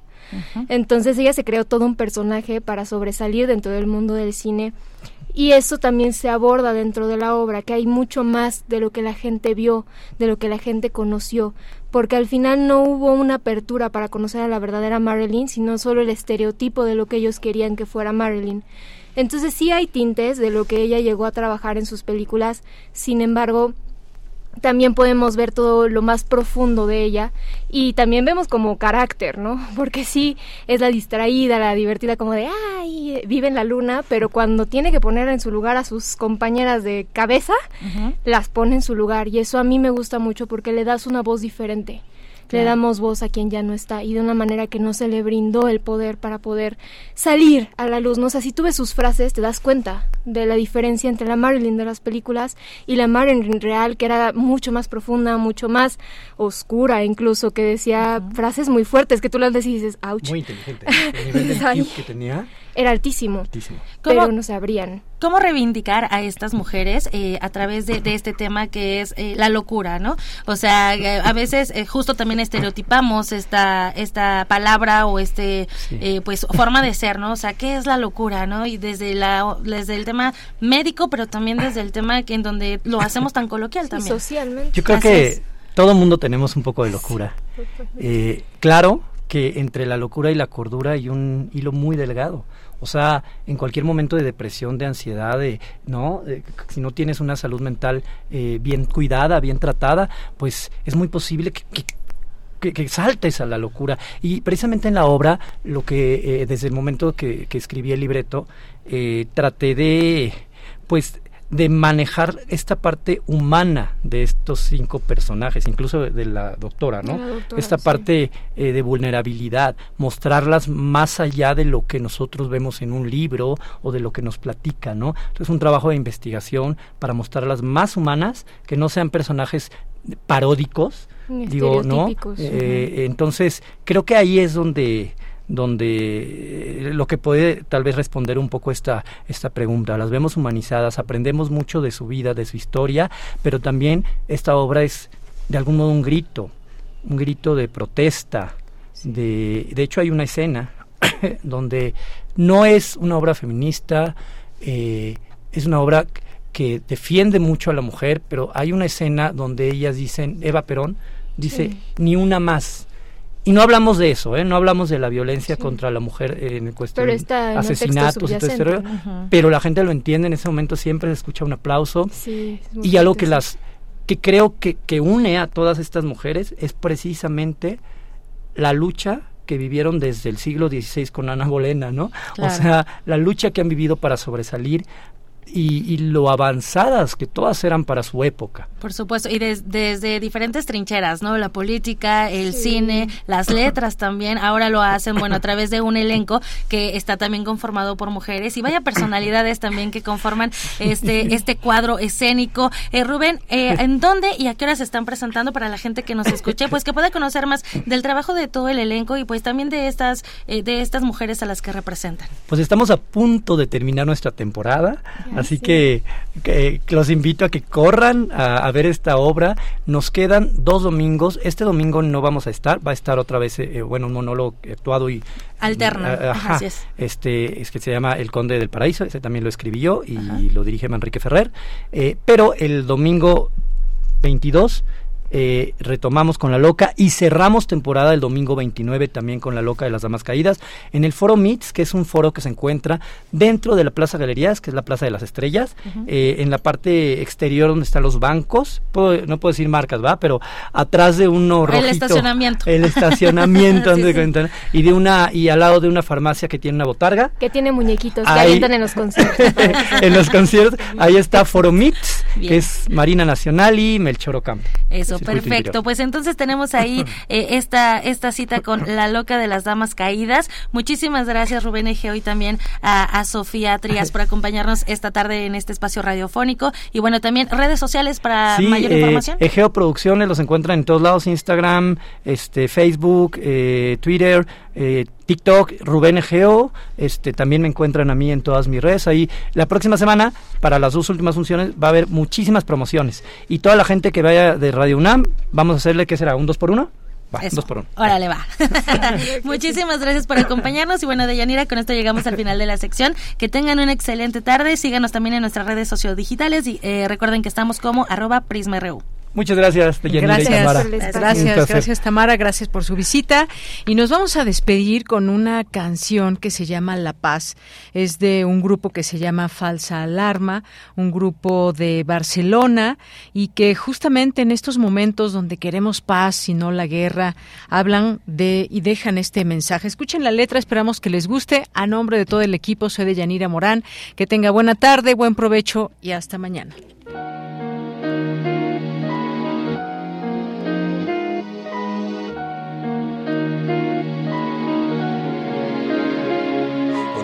Granito de arena en tu tierra por la paz. Si vienes con guerras te doy la mano y digo paz. Con tu granito de arena en tu tierra por la paz. Si vienes con guerras te doy la mano y digo paz. Con tu granito de arena en tu tierra por la paz. Si vienes con guerras, con guerras. Con tu granito de arena en tu tierra por la paz. ¿Qué pensaréis si hablo de establecer la paz y apaciguar conflictos con estrictos escritos que dicto? ¿Qué pensaréis si hablo de paz en los tiempos que corren de atiborre sin que ahorre a ver después quién me socorre? ¿Qué pensaréis si hablo de paz y después gloria? Si hay demasiada escoria entre líneas divisorias. ¿Qué pensaréis si hablo de paz en el cielo, en la tierra, si acabamos de empezar un nuevo siglo en guerra? ¿Qué pensaréis? Dime qué haréis cuando veáis que el bien es superior al mal. Vayáis donde vayáis, soñando estáis. Pues porque no es así, desgraciadamente no es así. Aunque te contente a ti el vivir es un sin vivir. Y no hay simil cuando la desunión avanza mil por hora. Ya que todos hoy le temen a una espora que por controversias, disputas no obtienen una mejora. Porque el orgullo ahora es lo que más se valora, implora. O si quieres llora, no hay remedio. Porque mientras haya envidias no habrá calma en este reino. Y diré que no al ataque mortífero. No me diré al milímetro aunque me quiten el oxígeno oxígeno. Diré que no y tú quieras, desesperarás. Por furia o cólera detestarás. Al próximo que venga descontentarás. Vengo en son de paz a contagiaros mi armonía. Y así tomen nota del mensaje como yo lo haría. tu granito de arena en tu tierra por la paz. Si vienes con guerras te doy la mano y digo paz. Con tu granito de arena en tu tierra por la paz. Si vienes con guerras nuestro corazón más se Con tu granito de arena en tu tierra por la paz. Si vienes con guerras te doy la mano y digo paz. Con tu granito de arena en tu tierra por la paz De nuestras vidas un hallazgo, descubrir que no sabemos y por supuesto lo conocido, controlarlo. Al parecer difícil acto que escapa de nuestras manos, las mismas que utilizáis para aguantear, golpear y así desahogaros. Hacia ambos lados andamos, pasamos del bien al mal en escasos segundos y si no, probadlo. Me pregunto por qué no hay diálogo, por qué esos cambios tan rápidos, por qué venderle el alma al diablo. Paso, todos hemos sido culpables algún día, ahora bien, cumple, paga, que el diablo pasa lista. Mañana Dios dirá si tu alma sigue sana y salva. Entre las masas me escoge una santa, la cual me salva. Debéis saber que ahí fuera nos esperan trampas preparadas para caer ya. Y así saber lo que hay por ahí, algo que va solo. Método arreglarlo todo con el mismo modo que los hinchas del Galatasaray. Mirad hacia la cima a ver quién hay si es que buscáis a alguien. Yo no veo a nadie, supongo que hay que mirar bien para cuenta darse. Pero yo no tengo vista de ave, el único que noto es el aire en el ambiente. Hay quien se cree Dios por su fuerza física, hay quien tan solo a dar palos se limita. Imita del ser alguien importante, fuerte, duro, al oír Maiden. Hay quien es así de siempre, peor que alguien. Escúchame, nenes, este es mi referéndum. Yo ganar el tour, no tú sin ser medium. Me veo en el podium. A un segundo yo estuve de ser un mal común. Intenta no arreglar a palos lo que puedas hacer. Radio UNAM presentó Prisma RU. Una mirada universitaria sobre los acontecimientos actuales. Prisma RU. Relatamos al mundo.